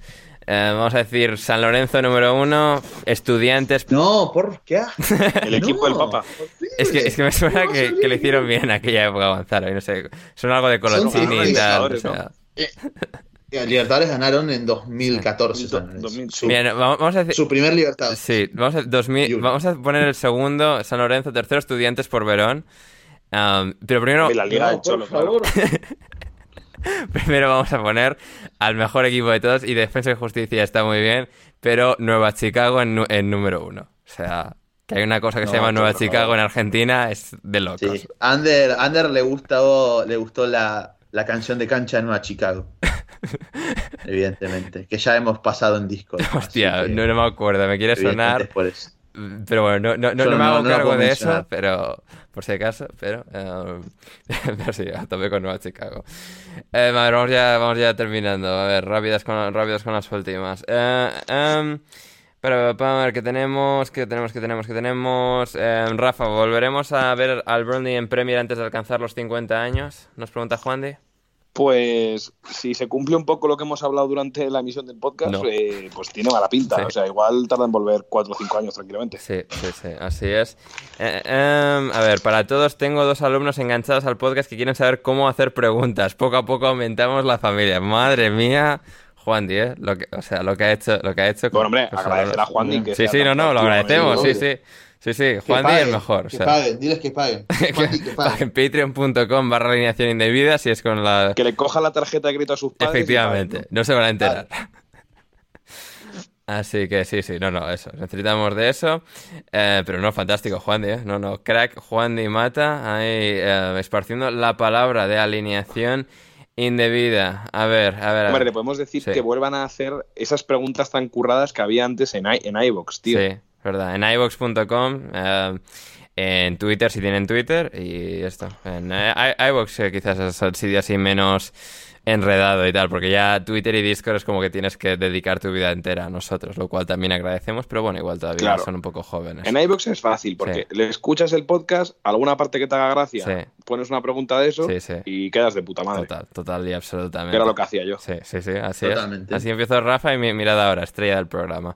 Y mira, Cómo, cómo, cómo ha avanzado la, la carrera de Rafa en las ondas. Em, a ver, Rafa, ¿quién elegirías como cliente a defender? ¿Arteta por perder la plaza Champions o Ragnick por hacer buena Solskjaer? a ver, yo creo que Arteta, porque Arteta le puedo defender. Sí. En realidad, Arteta ha llegado a, esta, a este estado que parecía que tenía que meter al equipo en Champions, pero a principio de temporada todos nos salían cuatro equipos mejores que el Arsenal. Y 5 y 6, sí, sí, sí, efectivamente. Y claro, entonces que al final haya quedado quinto y que le haya peleado hasta el final, Hmm. la rabia será cuando tenga que justificar el partido del Brighton en casa, el esos tres cuatro partidos tontos que tuvo que Sí. pinchaba en Tottenham y ellos también pincharon y no Hmm. Y no aprovecharon. Sí. Pero vamos, creo que es más defendible eso que la gestión de Rangnick en el United, ya lo ha dicho Gonzalo cuando analizó el partido, que es que ha sido pues bueno, mm, muy muy pobre en todos los sentidos, desde el planteamiento en Champions contra el Atleti hasta el hasta el resto de hasta el resto de la Premier, que desde que se cayeron en, en octavos con, contra el Atleti no han hecho no han hecho pelea prácticamente nunca por el cuarto puesto. Hmm, efectivamente, así es. Para mi pregunta, Daniel Aguilar, Ander, equipo vasco con el que más simpatizas y con el que menos, eh, con el que menos, ¿por qué? A ver, eh, esto lo he dicho en alguna ocasión, Real Sociedad Osasuna casi a la par, un poquito más Real Sociedad, o sea, te pondría Real Sociedad 1, Osasuna 2 y abajo del todo Athletic Club de Bilbao, o sea, pero vamos, eh, de cabeza. Eh, ¿Por qué? No sé, al final por lo típico de, a ver, de que llevarse mal con Osasuna y con Real Sociedad para empezar, o sea, eso ya...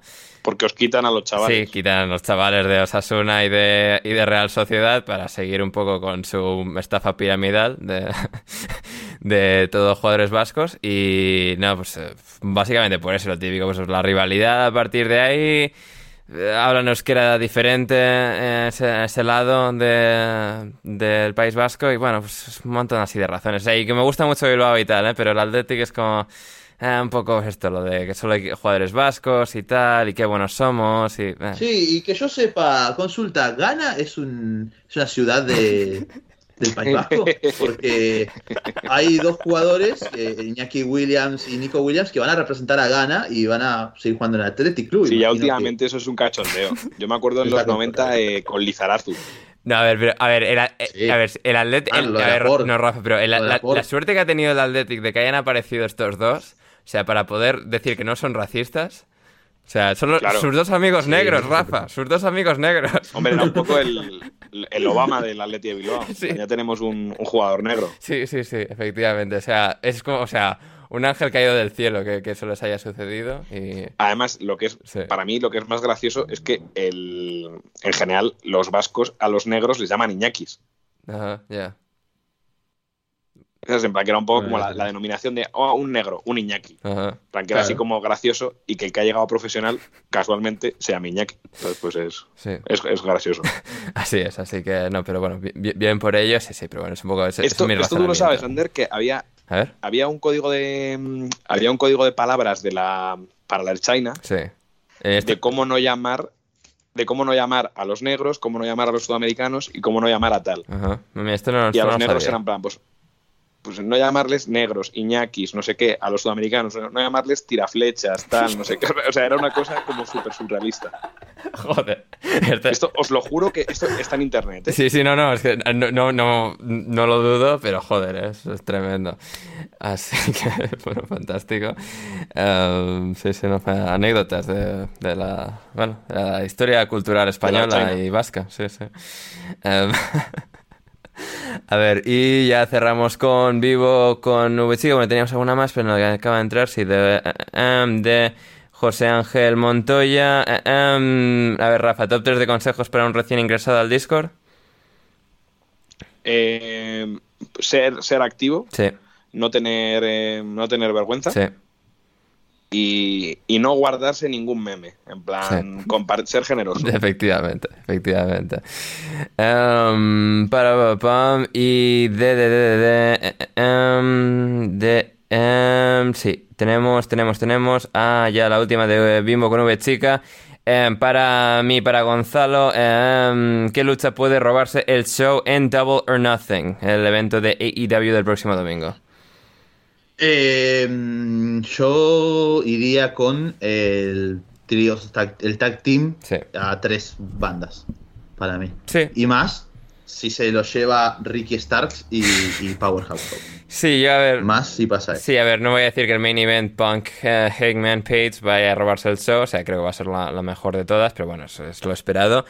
Wardlow contra MJF va, va a estar bastante bien, yo creo, eh, con la historia. Puede ser. Así que muy bien, y con esto ya llegamos al final de hoy en alineación indebida. Recordad, gente, suscribíos al podcast donde sea que nos escuchéis, en patreon.com para em, patreon.com barra alineación indebida para que Rafa pueda ejercer sus derechos constitucionales de acceder a una vivienda digna y yo y todos, así que por favor, gente, em, suscribíos. Y nada, eso, eso es todo por hoy. Rafa, muchas gracias. Al revés, muchas gracias a ti, evidentemente también a, a Gonzalo y a Pati que han estado conmigo y a, a Borja y a Joe que han entrado con, con audio y, y nada, pues eh, si queréis que sigamos haciendo todo esto, darme dinero y contribuir con el hashtag una casa nueva para Rafa. Fantástico, una, una casa nueva para Rafa. Gracias, Gonzalo. Gracias a vos, Ander, Rafa, eh, a Patri también. La verdad que disfruté mucho este programa. Y nada, eh, pedirles, síganme en mi Twitch, por favor, Gonzalo Carol29, a ver si podemos seguir haciendo, repitiendo alguna watch party de cualquier partido, lo que sea, Sí. de acá a que arranque la temporada. Y nada, no se olviden, como siempre, de compartir el tweet de Ander, en el cual anuncia el nuevo podcast, de darle me gusta eh, tanto a ese tweet como al el like correspondiente en iBooks. Y nada, nos vemos la semana que viene. Muchas gracias a todos. Así es, así es. Nada más por mi parte. Yo soy Ander Iturralde. Muchísimas gracias por eh, estar al otro lado. Seguidnos a todos en Twitter, todos los links en la descripción. Y ahora, para los suscriptores de Patreon, os vais a tener, después de la música final, las reacciones de nuestros expertos madridistas al fichaje, al no fichaje de Kylian Mbappé por el Real Madrid. Así que suscribíos por 5 por 5 euros, gente, y podréis escucharlo. Así que nada más, yo soy Ander Iturralde. Como decía, volvemos eh, esta semana con previa de Champions, programa intersemanal, la semana que viene desde París, conmigo, con Manu, con Diego, con Eduardo. Un montón de contenido maravilloso que va, que va a llegar a alineación indebida en los próximos días. Y luego la semana que viene, notas de la Premier League también, no el próximo lunes, pero sí el próximo martes. Así que suscribíos, estad al otro lado porque no os lo vais a querer perder. Y nada, muchas gracias y hasta que nos reencontremos, pasadlo bien.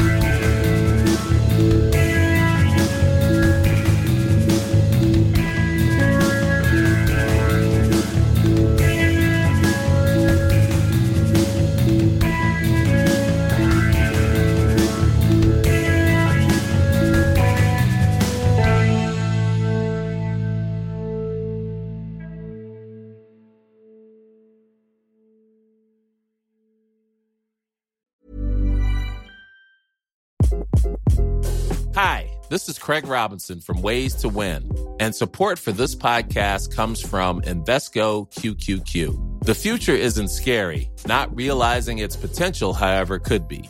Just like on the recruiting trail, I've seen potential come in many forms as a coach. Learn more at Invesco.com slash QQQ. Let's rethink possibility. Invesco Distributors, Inc.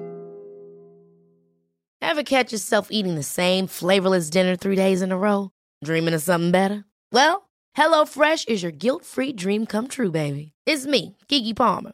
Let's wake up those taste buds with hot, juicy pecan crusted chicken or garlic butter shrimp scampi. Mm. Hello Fresh. Stop dreaming of all the delicious possibilities and dig in at HelloFresh.com. Let's get this dinner party started. Even when we're on a budget, we still deserve nice things. Quince is a place to scoop up stunning high-end goods for 50 to 80% less than similar brands. They have buttery soft cashmere sweaters starting at $50, luxurious Italian leather bags, and so much more. Plus, Quince only works with factories that use safe, ethical, and responsible manufacturing. Get the high-end goods you'll love without the high price tag with Quince. Go to quince.com/style for free shipping and 365-day returns.